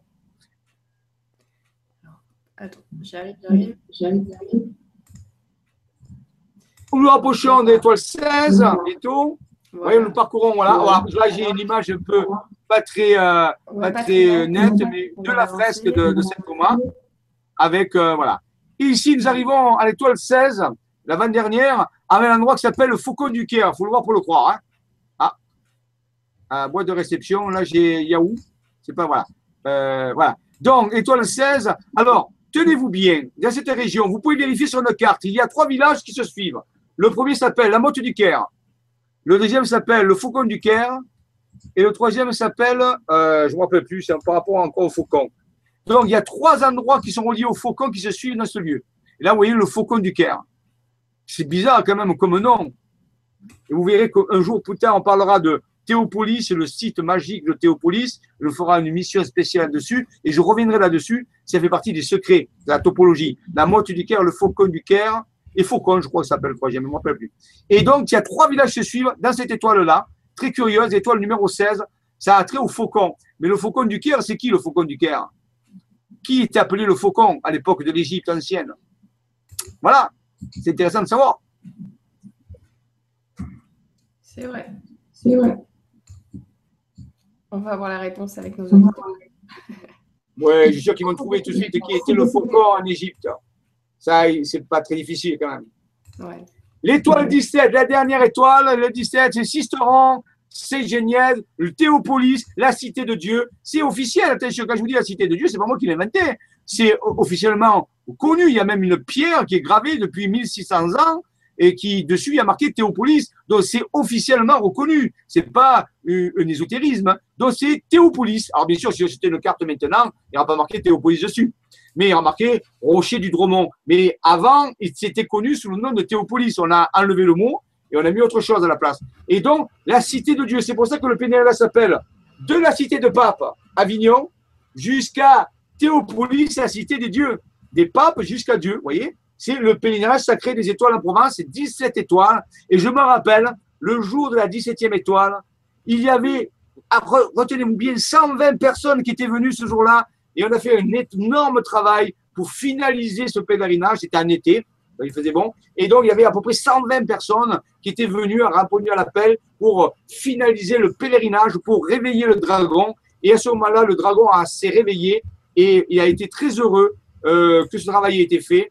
Euh, et à partir de là, ben, les choses ont commencé à, à, évoluer. Ça a été notre premier travail, notre première mission de réveiller ce dragon pour qu'il puisse partager son cœur, qu'on puisse accepter ce cœur et qu'on puisse le faire grandir euh, pour que le, le, le, dragon de la terre puisse soigner la terre, pour que la terre se soigne, qu'elle réveille sa kundalini. Et rappelez-vous que réveiller sa kundalini, ça amène à l'illumination, mais ça amène aussi à l'ascension.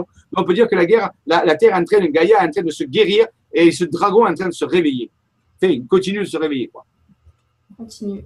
Oui, on continue, avance. Oui, on avance. Encore un petit peu de temps. Encore un petit peu de temps. Alors, hop. Euh, quelle heure il est? 21h35. 21h35. Encore un petit peu? Encore un petit peu? Oui, oui, bien sûr. Voilà. Donc ici, voilà, on va faire un rocher de Romont Théopolis. Et là en bas, vous avez la carte qui situe les. Alors, c'est le cercle rouge. cercle rouge, c'est l'endroit, l'étoile finale, la 17e étoile, au pied de ce rocher qui s'appelle Théopolis, où il y a un vortex. Rappelle que Raymond a trouvé un morceau de tuile à, cet endroit où il y avait marqué Turbilio sublimis, le tourbillon sublime. Donc ça veut dire que la 17e étoile se trouve centrée sur un tourbillon sublime, un immense vortex sublime.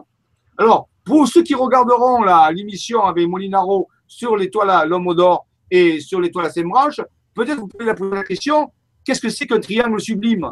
Il vous dira les, propriétés d'un triangle sublime. Eh bien, quand on appelle ça un tourbillon sublime, il y a un rapport. On lui demandera. On lui demandera. C'est bien la question. Voilà. Sur un plein nombre d'or. C'est important. On a Eric. Lorsque j'habitais dans le sud, la voiture régulièrement à la sortie de Faucon du Clair, endroit que je connais ah. très bien.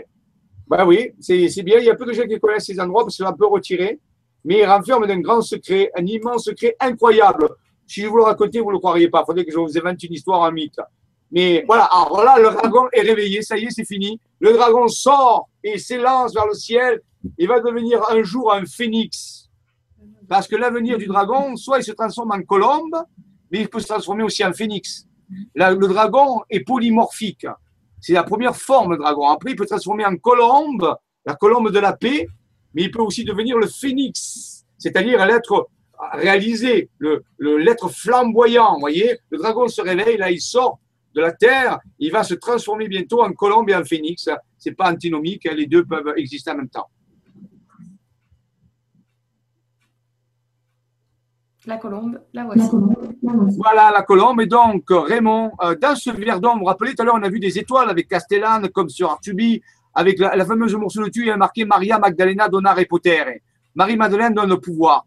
Eh bien, si, au même endroit dans le verdon, là où il y a l'étoile, on peut dire, Raymond a eu, à travers Soma, son être intérieur, son double cosmique, son être intérieur quantique, lui a révélé une révélation incroyable. Il a dit, tiens, regarde, et là, il vient projeter sur une carte cette forme. Et Raymond a relié les sommets de montagne ensemble. Et qu'est-ce qui est apparu?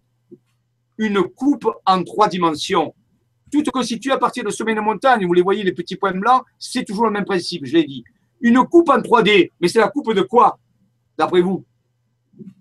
Nora Le Graal Bravo, Nora C'est la coupe du Saint Graal le Saint Graal, puisqu'on ne connaît pas des millions quand même, hein, de symbolisme du Saint Graal. Parmi les symbolismes du Saint Graal, il y a la coupe.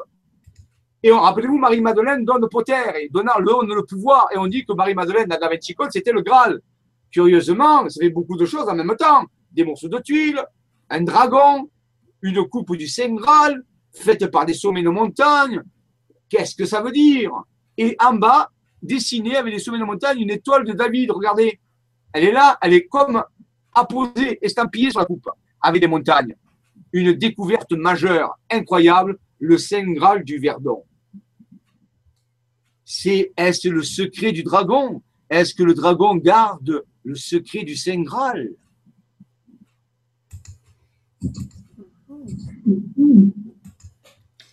Très probablement. Et là, on a, oui, c'est transformé en colombe, le dragon. Tu as très bien vu. Euh, très bien, très bien vu. Donc ici à gauche, vous avez une coupe, une coupe qui appartenait aux Templiers, qui est quoi en or.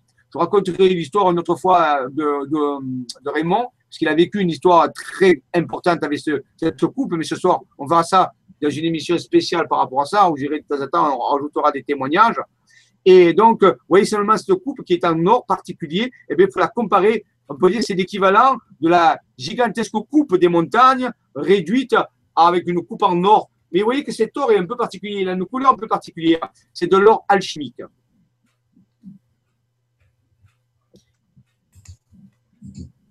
Oh. oh. Alors, au même endroit dans le Verdon, accrochez-vous bien, au même endroit dans le Verdon où il y a la coupe, au même endroit, euh, Soma dit à Raymond, prends, je t'envoie une nouvelle vision, prends une nouvelle carte. Raymond a pris une nouvelle carte et regardez la nouvelle vision qui est apparue. Il a relié des sommets de montagne entre eux, on le voit, les petits points blancs. Et étrangement est apparu un mot de quatre lettres. Ce mot, le plus puissant mot de la langue française, il n'y a pas plus puissant, je ne crois pas, euh, est apparu. ah oui, parce que si tu trouves un mot plus puissant que ça, tu me dis, hein, Voilà. Hein? Même le diable, il, n'est est, pas plus puissant. Donc, quelque part, euh, le mot Dieu apparu, fait par des sommets de montagne. C'est incroyable. Et là, regardez bien, hein, c'est vraiment bien détaillé, on ne peut pas dire le contraire. Les lettres sont de la même hauteur, c'est à peu près bien espacé, il n'y a pas de problème. Donc, une coupe en 3D, le Saint Graal, le mot incroyable qui apparaît, le mot Dieu. C'est hors contexte religieux ici. Je ne parle pas de religion, hein. je parle simplement de faits. Ce sont des faits sur des cartes. C'est un mot qu'on connaît. Maintenant, on peut y donner la définition qu'on veut. Moi, je ne travaille pas dans la religion. Je travaille seulement dans le fait. Qu'est-ce que ça veut dire? Est-ce qu'il y a un lien? Est-ce qu'il y a un lien entre la coupe et ce mot? Continuons.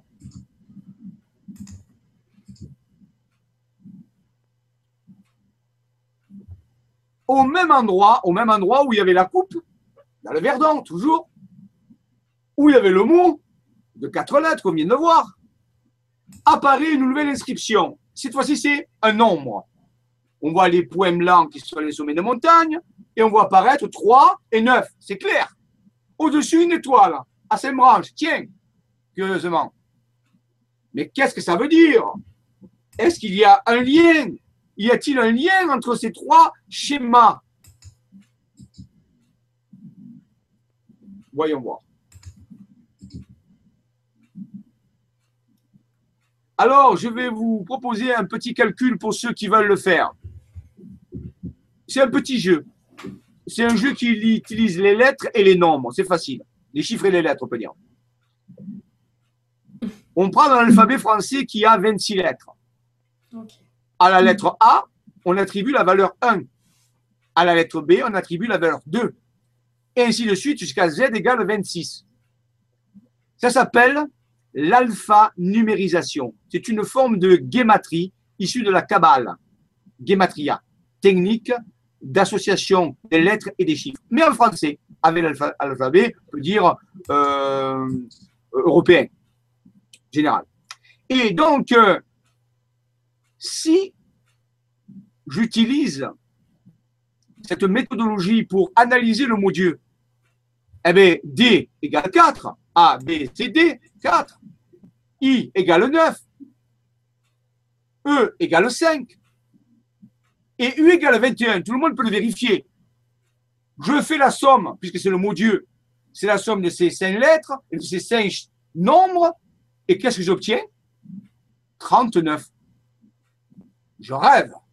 C'est pas possible. 39 est la valeur du mot Dieu en guématrie française curieusement. Mais maintenant, si je prends le mot Graal, tu l'as dit tout à l'heure, ouais. Laura, je fais la même opération, G, R, A, A, L. J'attribue à chaque lettre sa valeur dans le rang de l'alphabet. Je fais la somme et d'après toi, qu'est-ce que j'obtiens? 39. 39 aussi. Aussi. Aussi. 39 aussi. Vérifiez-le. Alors je dis, ça fait beaucoup quand même. Maintenant, je prends le mot Magdala. Appelez Myriam de Magdala? Je prends le mot Magdala. J'applique la même règle et devinez combien j'obtiens? 39. 39. 39 aussi. Je dis, mais qu'est-ce qui se passe? Donc, ça signifie dans ma? Logique mathématique, 39, c'est la valeur en, en du mot Dieu, du, mot euh, grade. Ce nombre 39 qui relie tous ces mots. Ah ah Qu'est-ce qu'il cache? Qu'est-ce qu'il cache? 9, c'est 3 fois 3. C'est c'est 3 fois 13. Ah, 3 fois 13, on a vu tout à l'heure la lame du tarot, le passage. 3 fois, la Trinité. Il y a du symbolisme derrière. Je vous laisse rechercher un petit peu. Ça, c'est votre travail de trouver que cache le 39. Mais, mais, si un bon mathématicien tout simple, je dis, si Dieu égale 39, si Graal égale 39, et si Magdala égale 39, alors 39 égale 39 égale 39, ça va, la Nora Me demande pas d'additionner tout ça. Hein non, non, non, je te dis 39 égale 39 égale 39, tu es d'accord avec moi Oui. Oui. Bon, donc, si 39 égale 39 égale 39, on peut faire l'analogie suivante Dieu égale Graal égale Magdala. Oh, ouais. La logique est pure. On ne peut pas dire le contraire. Donc, il y a un lien entre Dieu, le Graal et Magdala. À vous de le trouver. Voilà les informations que nous avons reçues que cache le dragon. Il nous révèle un secret primordial. Moi, il m'a fait réfléchir des, années. C'était énorme ce qui se cachait. Alors, Magdala, le, mot Magdala peut cacher de différentes façons de, le, de, faire des recherches. Ça vient de mag, qui veut dire grand, le magnum, magnifique, les mages. Vous voyez, c'est la même racine, mag, grand. Le dala, c'est vient de daléanus, c'est le dédale. Ça veut dire le grand dédale, le grand labyrinthe, la toile d'araignée, quoi. Mais aussi en sumérien, Anton Park nous dit dans un de ses livres que Magdala en sumérien, ça veut dire Mag, grand, Dala, vagin. Le grand vagin, la grande matrice. Ah. Donc ça veut dire que Dieu serait une grande matrice, serait un Graal. Oh là là là là là là. Je n'ai rien inventé, je n'ai fait que, il y a des faits, des calculs, j'ai mis les choses ensemble. Je n'ai rien extrapolé. C'est déjà énorme. C'est plus qu'énorme. Vous y réfléchirez, ça va faire son chemin. Donc, hein, fascinant, n'est-ce pas? Dieu égale 39. Je suis bouche bée. Je suis bouche Voilà. Alors, mais il y a même un autre mot qui est intéressant, c'est joie. Le mot joie fait 39 aussi. Donc, Dieu égale Graal, égale Magdégal, égale joie. La joie, c'est le plus grand sentiment. Vous savez ce que c'est que la spiritualité? C'est la joie. Vous savez ce que c'est Dieu? C'est la joie. Qu'est-ce que c'est que le Graal? C'est la joie. S'il n'y a pas de joie, il n'y a pas de spiritualité. Ça, c'est un absolu, c'est une découverte scientifique, parce qu'on ne peut pas le nier, on ne peut pas dire non. C'est comme ça. C'est tout simple. Alors, en passant, je sais que on, nous disons, est-ce qu'on n'a pas dit que Marie-Madeleine n'est pas une fille de joie?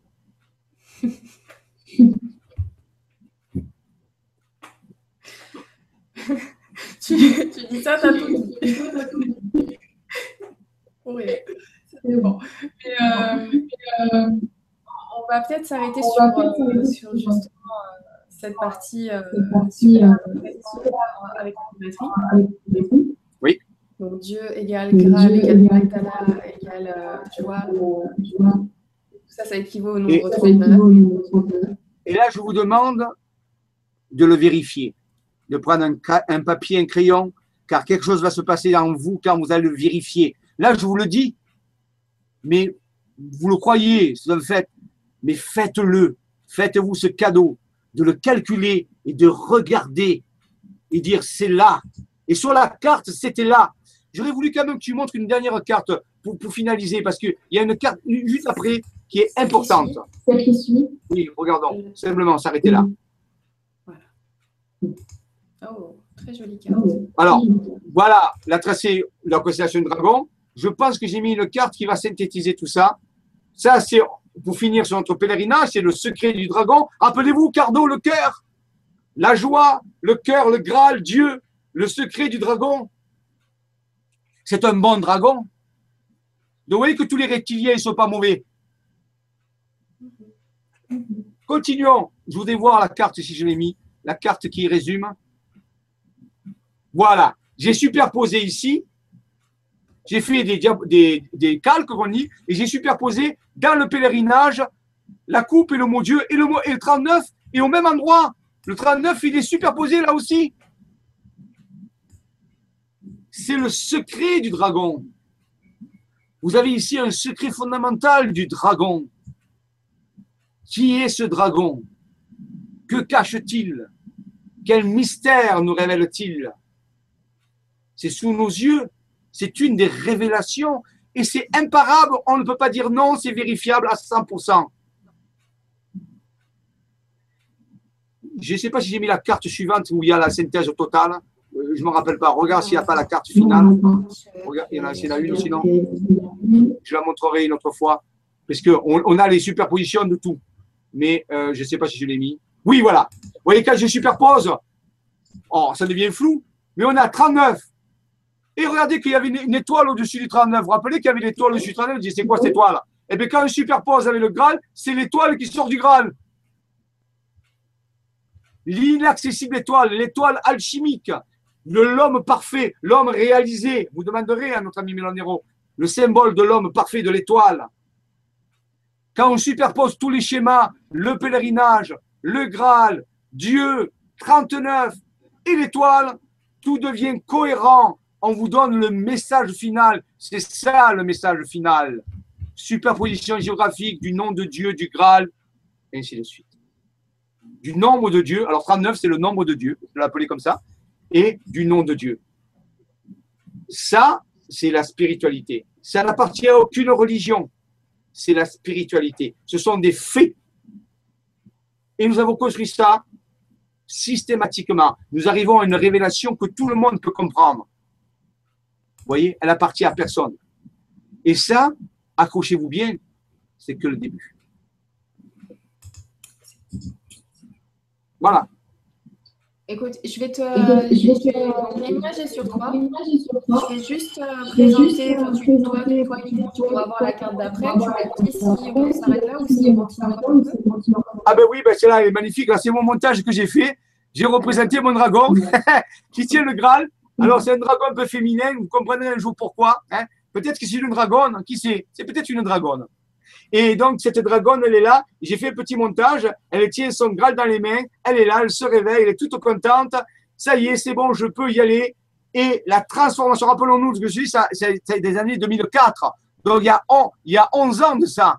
Il y a déjà 11 ans que ça a commencé. Le, la dragonne s'est réveillée il y a 11 ans. L'énergie a commencé à, à faire. Et c'était que le début de l'histoire.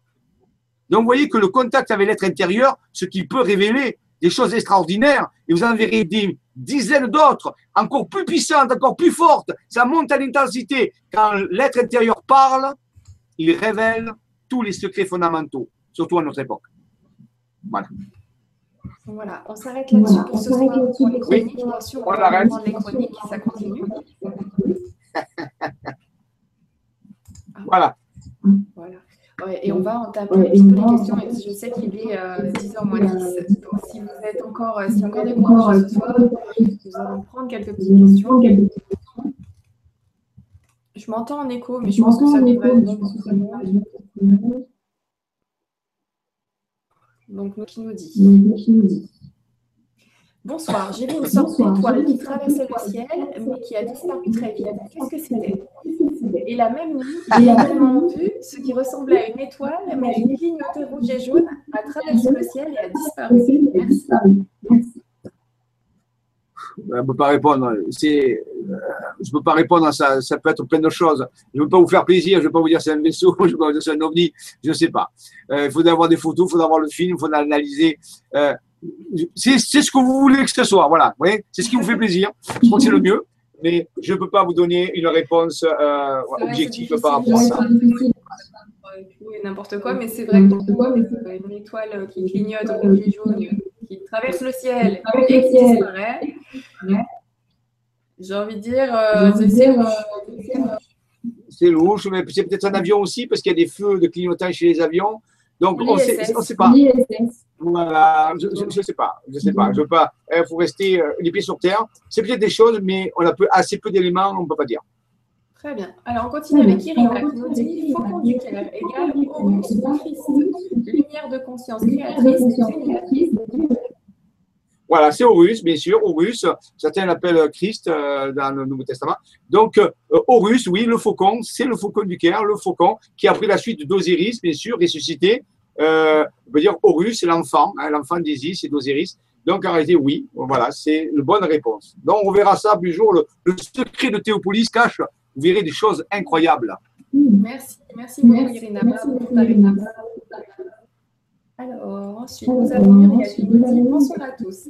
C'est génial la cohérence des connaissances entre vous tous. Les intervenants, Jean-Michel, plus Alto Molinaro, plus Yann Je me retrouve à l'université à nouveau, mais vous, je ne serai qu'en penser avec vous à tout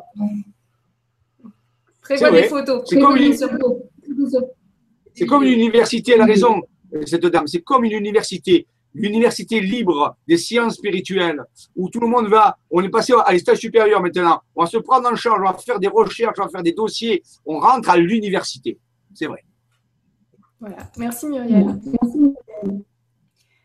Alors, nous avons Janine qui nous dit euh, Jean-Michel a parlé souvent du rôle initiateur des Templiers.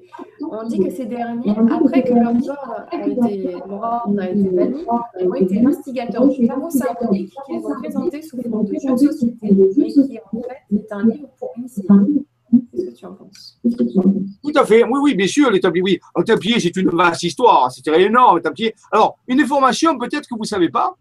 Récemment, le pape François Ier à réhabiliter les Templiers officiellement. Officiellement, les Templiers sont réhabilités et donc leur procès a été annulé. Ça a été paru, euh, donc c'est une déclaration officielle. Donc oui, c'est vrai que les Templiers, c'est une grande histoire. Oui, ils ont délégué, on peut dire, euh, un savoir traditionnel très puissant, au niveau de cartographie, au niveau des symboles, très très puissant. Ils ont été un peu les gardiens pendant 200 ans de ce passage, si vous voulez, d'une période à une autre période. Mais je voulais simplement vous dire, et ne me croyez pas, rappelez-vous, que peut-être que les Templiers sont toujours là, sous une autre forme, qu'ils n'ont jamais disparu. Qui sait? Je voudrais te demander, est-ce que tu as un parleur mais des choses comme C'est pas d'annu. Euh, alors, attends, parce que du coup, je suis pas la seule à entendre l'écho.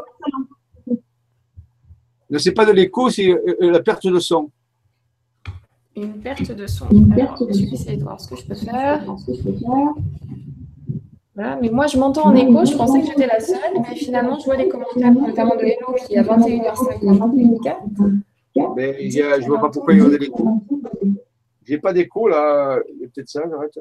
Non, moi j'ai pas d'écho, euh, je ne vois pas pourquoi il y a de l'écho. Ah bah. ça ne résonne pas.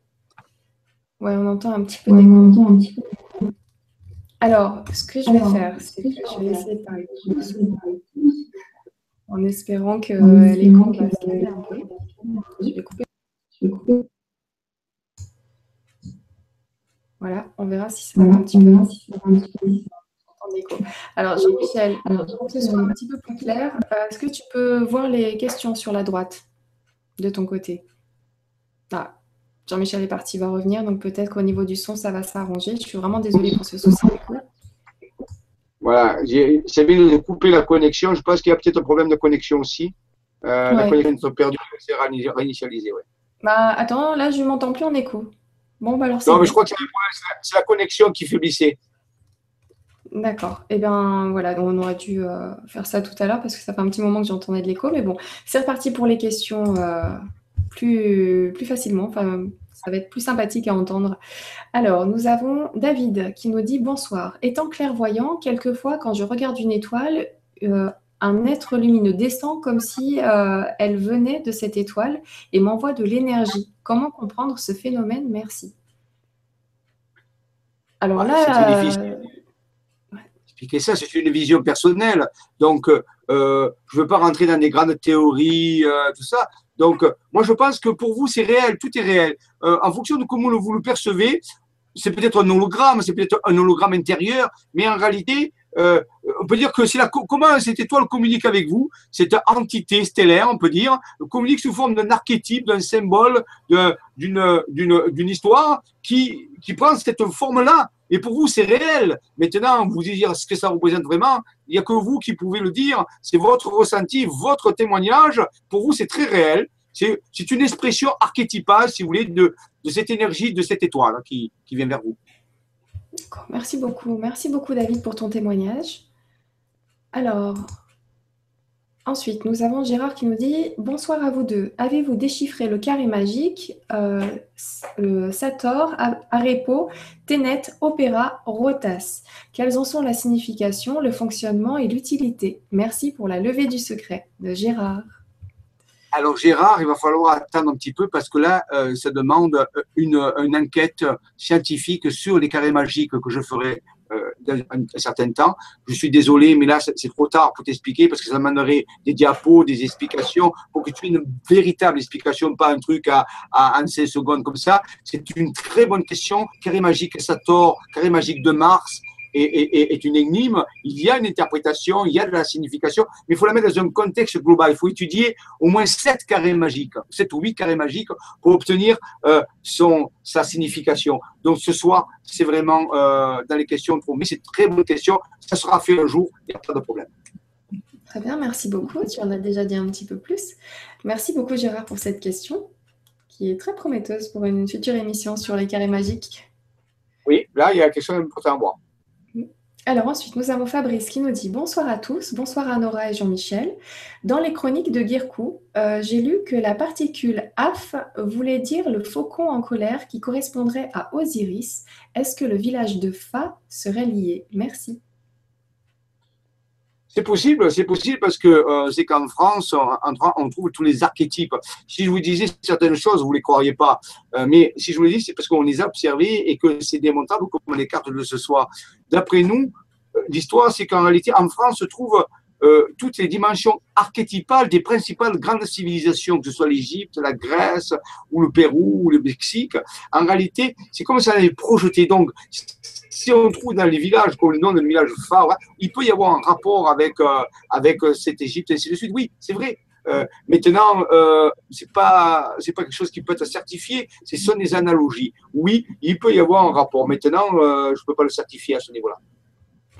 Très bien, merci beaucoup. Merci Fabrice. Alors, nous avons Dani qui nous dit Les montagnes formant les matrices géoquantiques ont-elles le même âge de formation? C'est difficile parce qu'on ne peut pas dater une pierre. La pierre, ça ne date pas. Hein. on ne date toujours que le dépôt organique. Par le carbone 14, quand on fait des découvertes archéologiques, s'il n'y a que des pierres, on ne peut pas les dater. Donc, on peut dater que s'il y a des dépôts organiques, c'est-à-dire des, dépôts de feuilles, des dépôts de trucs, c'est la décomposition du carbone, hein, qu'on appelle carbone 14, qui se trouve dans la matière organique, qui permet de dater. Donc, les montagnes, on sait que les dernières grandes formations des massifs des Alpes, par exemple, c'est entre 250 et 60 millions d'années. Donc, globalement, on peut dire qu'ils ont tout à peu près le même âge. Mais bon, il peut y avoir des, des, on peut dire entre 60 et 250 millions d'années. Voilà, pour ce qui est de l'Europe actuelle, la chaîne des Alpes. Mais on ne peut pas dater précisément de la pierre, ça ne se date pas. Très bien, merci beaucoup. Euh, Baptista Victor nous dit La cathédrale Notre-Dame de Rodez abrite une fresque du XVe siècle annonçant la naissance de Saint-Éloi et une soucoupe volante avec un ange sont plus que flagrants dessus. J'ai la certitude que Rodez se trouve dans un géoglyphe important. Qu'en dites-vous, Jean-Michel Raoux C'est vrai, on n'a pas, euh, je ne me rappelle plus vraiment, à du entre les 150 200 cartes. C'est vraiment, je ne les ai plus en tête. Et puis, il n'a pas fait des, des, géoglyphes sur toute la France. Il nous faut qu'on a fait un très certain travail, on est passé à autre chose. Il fallait que les voulu, on n'est pas là pour faire la cartographie globale de la France. Ça serait fastidieux, très onéreux. Je ne sais pas combien vous imaginez le prix d'une carte multiplié par le nombre de cartes. C'est quand même un investissement. Donc, et puis, ça coûtait les feutres pour les colorier. Donc, c'est pas ça, mais c'était pas ça le but. C'était pas de trouver toutes les matrices de la France. Mais vous avez raison. Euh, Rodez, euh, qui est un lieu très important, peut avoir, peut être sûrement dans une matrice. Ça ne m'étonnerait pas du tout, mais je ne peux pas vous certifier laquelle parce que je ne m'en rappelle pas. Et il me semble qu'on n'a pas cherché ce type de matrice-là. Mais si vous avez cette intuition, achetez une carte de la région, connectez-vous à votre, votre intérieur et je suis sûr que vous allez trouver. Mhm. Très bien, merci beaucoup. Merci Victor pour ta question. Euh, j'avais une question sous la main qui vient de partir. C'est pas grave. On va prendre euh, bah, du coup euh, la remarque, peut-être, je vois pas de point d'interrogation, de Fabien qui nous dit Le tétraèdre contient, contient en 3D l'étoile à 5 branches ainsi que le nombre d'or et pi et bien plus encore. Tétraèdre, c'est vrai. Oui, bien sûr, le tétraèdre est un, des cinq solides de Platon. Euh, Platon a défini cinq solides euh, qui sont l'hexaèdre, le cube, euh, qui sont le, tétraèdre, le feu, qui sont l'octaèdre, l'air, qui sont le dodécaèdre, l'éther, et il m'en manque un qui sont l'icosaèdre, l'eau.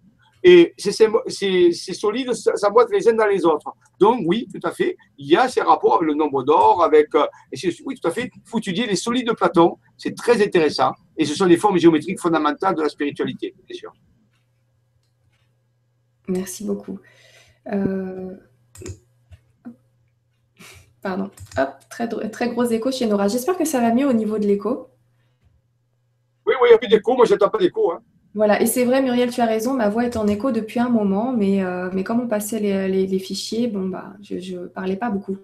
Mais euh, je pensais en plus qu'il n'y avait que moi qui entendais ça, donc je faisais avec. Mais voilà, j'espère oh, que ça Nora, mais Nora, c'est le problème d'avoir une grande pièce. Il y a, des échos. C'est clair. C'est quand même une petite pièce. Alors, euh, ah on va continuer. Moi, en tout cas, là, j'entends plus d'écho. Donc, si on l'entendait en même temps, tous ensemble, tout à l'heure, si là, je l'entends plus, donc on l'entend plus en même temps, tous ensemble aujourd'hui. Enfin, là, tout de suite. Alors, nous avons Diana qui nous dit Bonsoir Jean-Michel et Nora, je suis euh, Nadia. Euh, je suis du 92 et depuis un mois, voire plus, j'ai deux étoiles avec faisceau lumineux qui stagnent dans le ciel. Et depuis avant-hier, dès que je me rapproche de la fenêtre, l'une des étoiles disparaît. Des ovnis Merci. Alors, je suppose que c'est comme, euh, c'est vrai pour les autres témoignages d'ovnis, c'est difficile de, prendre, de, enfin voilà, de, vous dire si oui ou non c'est un ovni sans l'avoir vu et sans avoir des photos ou des vidéos là tout de suite sur juste un témoignage, c'est pas facile. Nadia, prenez votre téléphone euh, portable, filmez, prenez des photos, on verra. Je veux dire, oui, il y, a quelque chose qui se passe, mais euh, ayons du document, on pourra en discuter. Comme ça, on ne peut pas, dire. Mais merci pour, euh, pour ta remarque, pour ton intervention ce soir. Alors. Mais, je voulais dire que j'habitais sur Paris à un moment donné pendant un an, habité à Taverny, et on avait fait des veillées ovnis justement dans le 92. Et c'est une région où il se passe des choses intéressantes, un petit peu paranormales, oui. Alors, merci beaucoup pour tous vos messages, vraiment sympa. Je, viens d'en lire un là qui est passé vite fait et je vous remercie beaucoup. Ah, on a Dragana qui nous dit Jean-Michel nous met l'eau à la bouche euh, pour la suite. Donc euh, vite, voilà, on est déjà impatient, on n'a pas fini aujourd'hui. Regarde, voilà pourquoi je souris. Il y a le bon divergent qui dit Laissant l'écho d'une voix si douce, le plaisir est double. C'est très gentil, merci. C'est ce qui est bien sur le grand changement, vraiment, je vous adore parce que même quand on a des soucis, ben, vous, êtes, euh, vous êtes super patient déjà et super compréhensif. Euh, donc, voilà, vraiment, je vous remercie beaucoup. Et depuis le début avec Jean-Michel, on en a vécu des soucis techniques. Alors ensuite, oh là, oh là, là. Donc nous avons Arthur qui nous dit il est vraiment bien ce type, c'est vraiment intelligent ce qu'il dit. Euh, bon voilà, Jean-Michel je vais rougir, je vais rougir. Hein, hein. voilà. Non, non, Je fais de mon mieux, je fais de mon mieux. Euh, voilà. Je n'ai pas toutes les réponses loin de là. Hein. Donc, j'essaie de vous aider au maximum que vous puissiez avoir le maximum d'informations pour vous faire une idée par vous-même.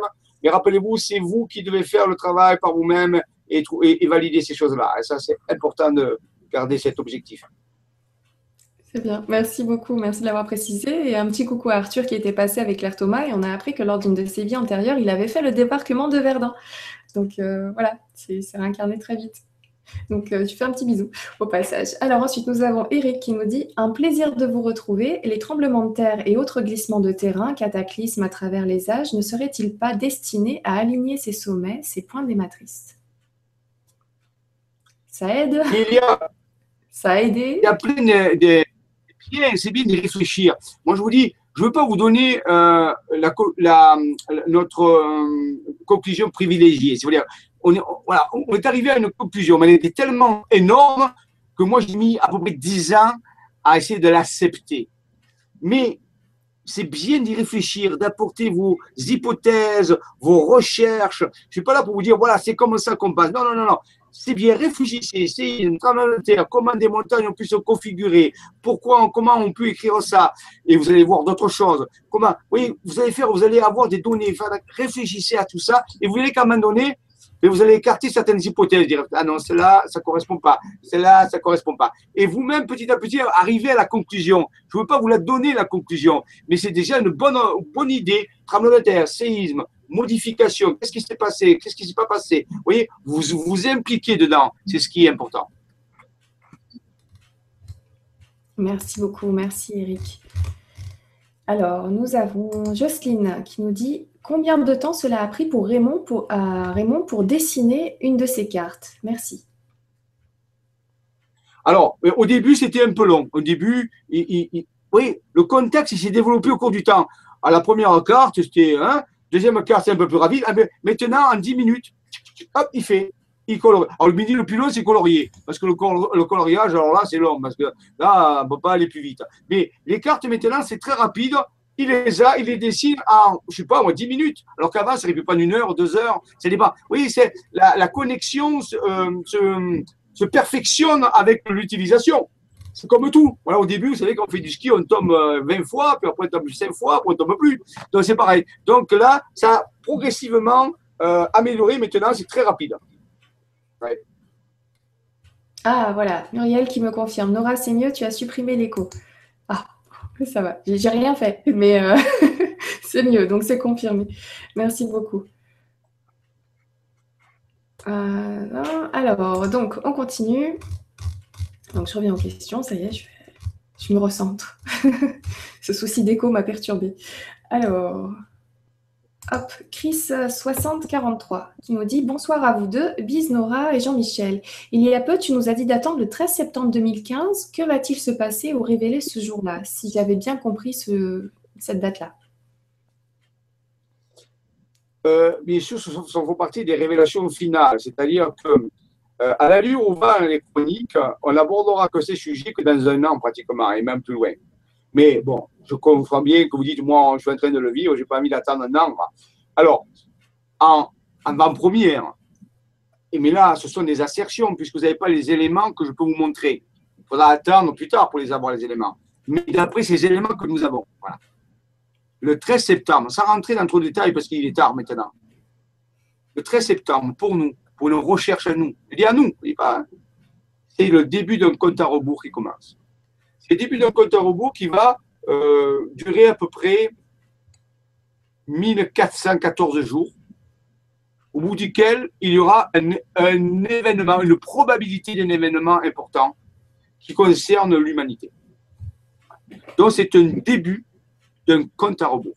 Et par contre, ce jour-là, il y aura une éclipse partielle euh, du Soleil sur l'Antarctique. Et on m'a dit aussi une éclipse totale de Lune. Donc ça, c'est pour ceux qui connaissent un peu l'astrologie. Donc c'est un, on peut dire un compte à rebours. On met en route quelque chose qui s'arrêtera 1414 jours plus tard. Voilà le calcul. D'accord, merci beaucoup. Merci pour ces précisions. Merci beaucoup, Chris, pour ta question. Alors, nous avons Nat qui nous dit Bonsoir Jean-Michel. Avez-vous eu de nouvelles infos des intelligences non humaines qui ont prévu d'intervenir en juillet? Et n'est-ce pas une des conséquences du réveil du dragon? En juillet. Pour l'instant, je sais que nous menons une opération très particulière, je ne peux pas révéler ici euh, directement parce que c'est trop délicat pour l'instant. C'est une opération qui est en train de se préparer, qui concerne le pays de Caux, dans le nord de la France, et on va mettre en rapport avec les intelligences non humaines qui vont collaborer avec nous dans une opération très délicate que nous sommes en train de mêler et qui concerne des révélations finales. Je ne peux pas vous en parler maintenant. Donc oui, il est fort possible que cet été, il se passe des phénomènes dans le ciel. Regardez bien le ciel, euh, passez quelques temps à regarder, à prendre des photos, mais peut-être vous pouvez faire des observations très intéressantes. Soyez attentifs à, la vibration, à, ils peuvent se passer des tas de choses. Oui, c'est le mois de juillet est une, euh, un mois un peu euh, particulier cette année, oui, c'est vrai. Voilà ce que je peux dire pour l'instant. Très bien, merci beaucoup. Nous avons Jérôme qui nous dit Merci Jean-Michel et Nora pour cette émission. Samedi, je serai à Tourtour. Entre-temps, la guématrie m'a apporté des révélations et j'ai reconnecté avec des intelligences non humaines de moi et de la profusion en ce moment. C'est Jérôme Ortiz. Je crois qu'il t'avait déjà rejoint sur une sortie euh, récemment. Oui, et donc voilà, qui, vient faire un petit coucou ce soir. Bonsoir Jérôme. Eh bonjour Jérôme, euh, bravo, félicitations, continue dans la voie, tu verras de les révélations vont continuer à, à venir, car nous sommes dans la période des révélations. Pour toutes les personnes qui s'impliquent dans quelle que soit la, partie, que ce soit guématrie, géographie sacrée, autre chose, n'importe quoi, il va y avoir beaucoup de résultats. C'est normal, c'est dans la, dans la mouvance, ça va s'amplifier. Donc, euh, c'est important.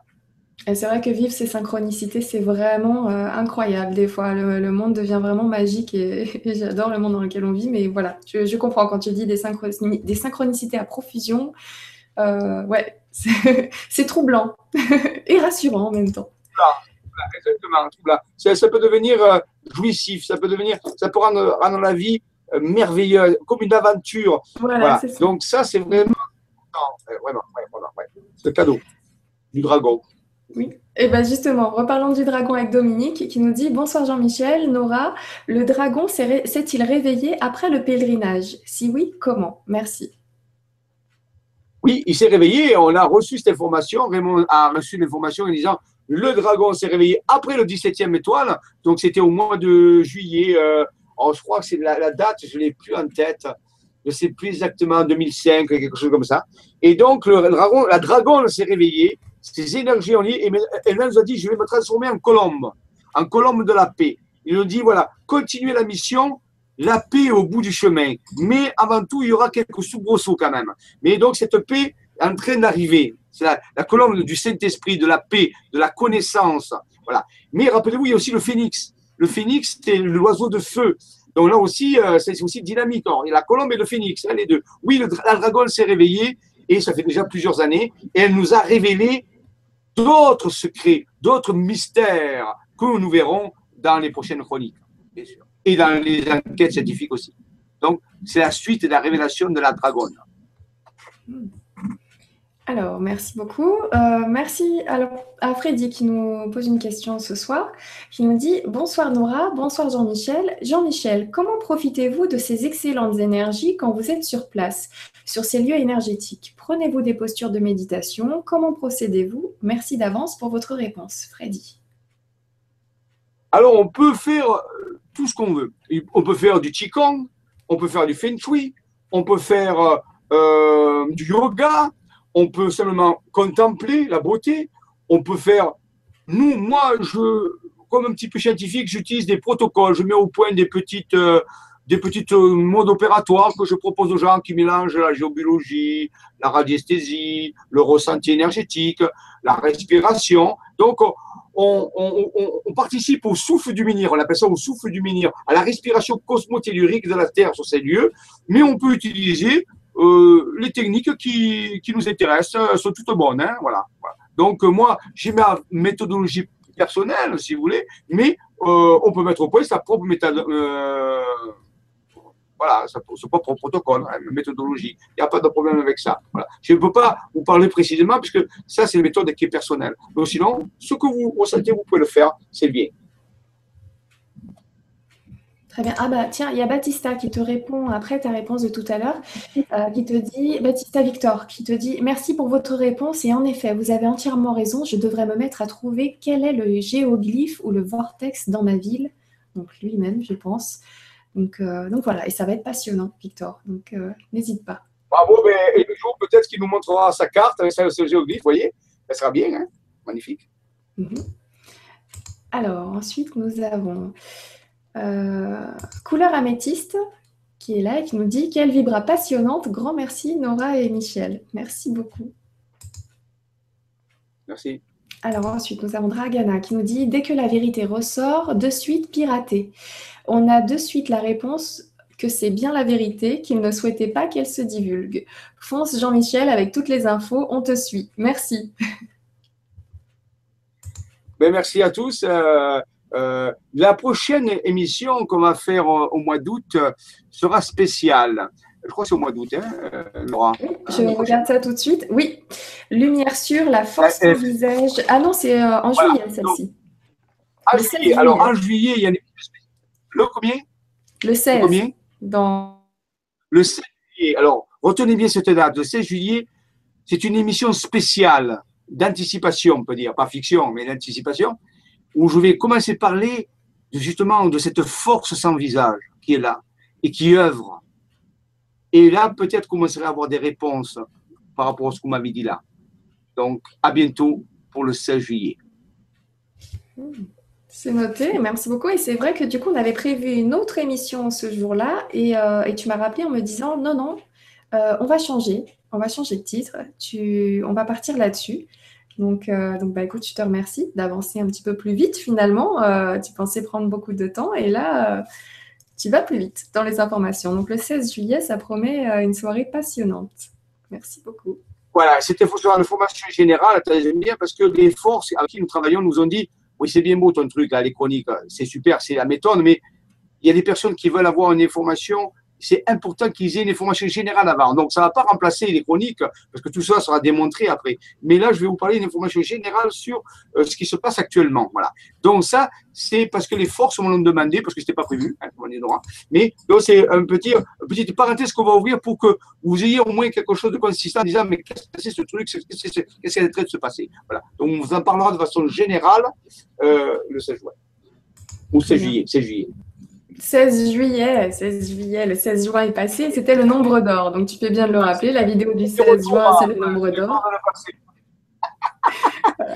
Donc, euh, écoute, il y, a, il y, a, quelques petits commentaires que j'aimerais lire avant de, avant de dire au revoir. Donc, nous avons Dragana qui nous dit Bonsoir à tous, encore une, agréable soirée avec notre vivante encyclopédie Jean-Michel Raoux et notre douce Nora. Merci, merci beaucoup. C'est parti, enjoy. Bah, écoute, j'espère que Dragana, tu as aimé euh, cette soirée.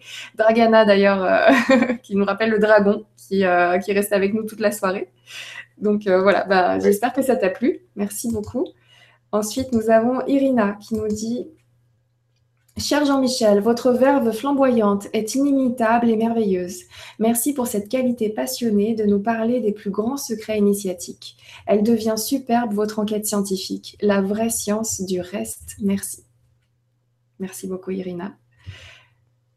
Merci, Irina. Ensuite, Dagmawi qui nous dit même en géométrie, euh, même en guématrie de neuf, Dieu, Graal, Magdala, joie, chacun font trois, la Trinité voyez En cherchant, on trouve. Bravo. Ah oui, oui, il y a des guématries d'autres ordres, qu'on appelle ordre 1, ordre 2, ordre 3. Donc, travaillez là-dessus. Vous allez voir des, choses incroyables qui vont se faire. Ça, c'est votre cadeau, c'est votre trésor. Bravo. Oui, bien sûr. Il y a plein de choses encore. Je ne peux pas tout dire. Et rappelez-vous, je ne veux pas tout dire. Pas tout d'un coup, s'il te plaît. Merci beaucoup. Oui, il faut les avoir tout doucement, les, informations. Il faut pouvoir les mûrir avant d'aller plus loin. Alors nous avons Liliane qui nous dit bonsoir Nora et Jean-Michel, je me régale de passer cette soirée avec vous deux et tous gratitude. Je vous embrasse Liliane. Merci beaucoup Liliane. Agnès qui nous dit j'adore Jean-Michel. Merci pour cette passion si bien partagée. Merci beaucoup. Merci Agnès. Ensuite, nous avons Baptista Victor qui revient nous dire bonsoir à vous, heureux de vous retrouver et de vous suivre. Merci encore pour toutes ces infos très instructives. Je vous remercie beaucoup, beaucoup, beaucoup pour tous vos commentaires. Béatrice qui nous dit bravo Jean-Michel. Voilà, court mais efficace. C'est le commentaire de Béatrice. Ah oui, c'est vrai, court efficace. Ensuite, oui. Ensuite, nous avons donc Muriel qui nous dit soirée, sourire et humour euh, avec vous, Nora et Jean et Jean Mimi. Entre parenthèses, je me permets, hein, Jean Mimi. C'est vrai qu'au bout d'un moment, tu sais, on a plusieurs heures de vidéo avec toi. Tu fais partie de la famille. et ce qui est marrant, c'est. Il y a des gens qui m'appellent Jean-Mimi. Il y a des types qui m'appellent Jean-Mimi, mais bon, c'est intime quand même. bah, Muriel est intime ce soir. Nous le sommes tous. Donc c'est un ah, pur Bienvenue alors. voilà. Merci beaucoup.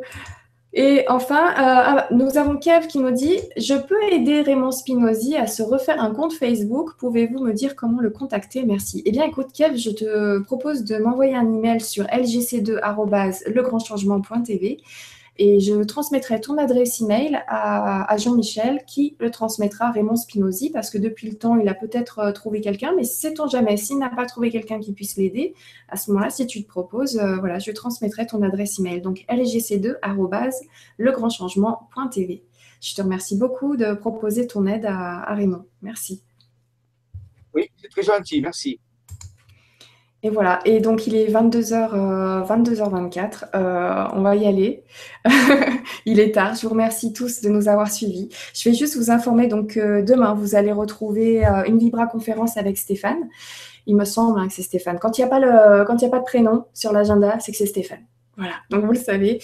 Et c'est une conférence qui s'annonce assez intéressante, très très intéressante. Donc le titre c'est Incarner et vibrer la multidimensionnalité au cœur de l'ici et maintenant, comme en d'autres espaces-temps simultanément. Voilà, à 20h avec Stéphane. Ça, ouais, ça, ça promet. Et euh, une autre émission. Donc là, vous allez me retrouver demain soir en direct avec Sébastien Leroy. Donc ça, il fait partie de ces rencontres un petit peu euh, que je fais au hasard, euh, au hasard de la vie. Et, donc je l'ai invité à venir faire une émission sur LGC2, Lumière sur les mystères de l'univers. Donc vous pouvez retrouver sur legrandchangement.tv. Alors demain, il va nous parler de on va faire une conférence sur les écoles des mystères, la spiritualité et notamment son utilisation dans la vie de tous les jours. Voilà, c'est euh, un jeune homme très très sympa. Moi, j'ai vraiment bien accroché avec lui. J'ai encore eu cet après-midi au téléphone et donc on a hâte de passer cette soirée ensemble avec vous. On va vraiment s'amuser. Ça va être une petite soirée bien sympathique pour euh, commencer le week-end. Et sinon, vous avez aussi donc la soirée avec Stéphane Coll. Et si jamais vous hésitez entre les deux, choisissez, choisissez une soirée au hasard c'est pas grave, l'enregistrement est fait. Vous allez pouvoir retrouver une des deux émissions sur YouTube pendant le week-end. Euh, voilà, ça vous occupera un petit peu aussi pendant le week-end pour euh, euh, voir les émissions en replay. C'est parfait. Donc, je vous remercie beaucoup pour cette soirée. Merci de nous avoir suivis. Merci pour votre soutien et vos questions. C'est toujours super agréable de faire ces Libra conférences avec vous. J'ai vu quelqu'un qui disait Qu'est-ce que tu prends le soir? Ça doit me être pour moi parce que je suis partie dans un fou rire à ce moment-là.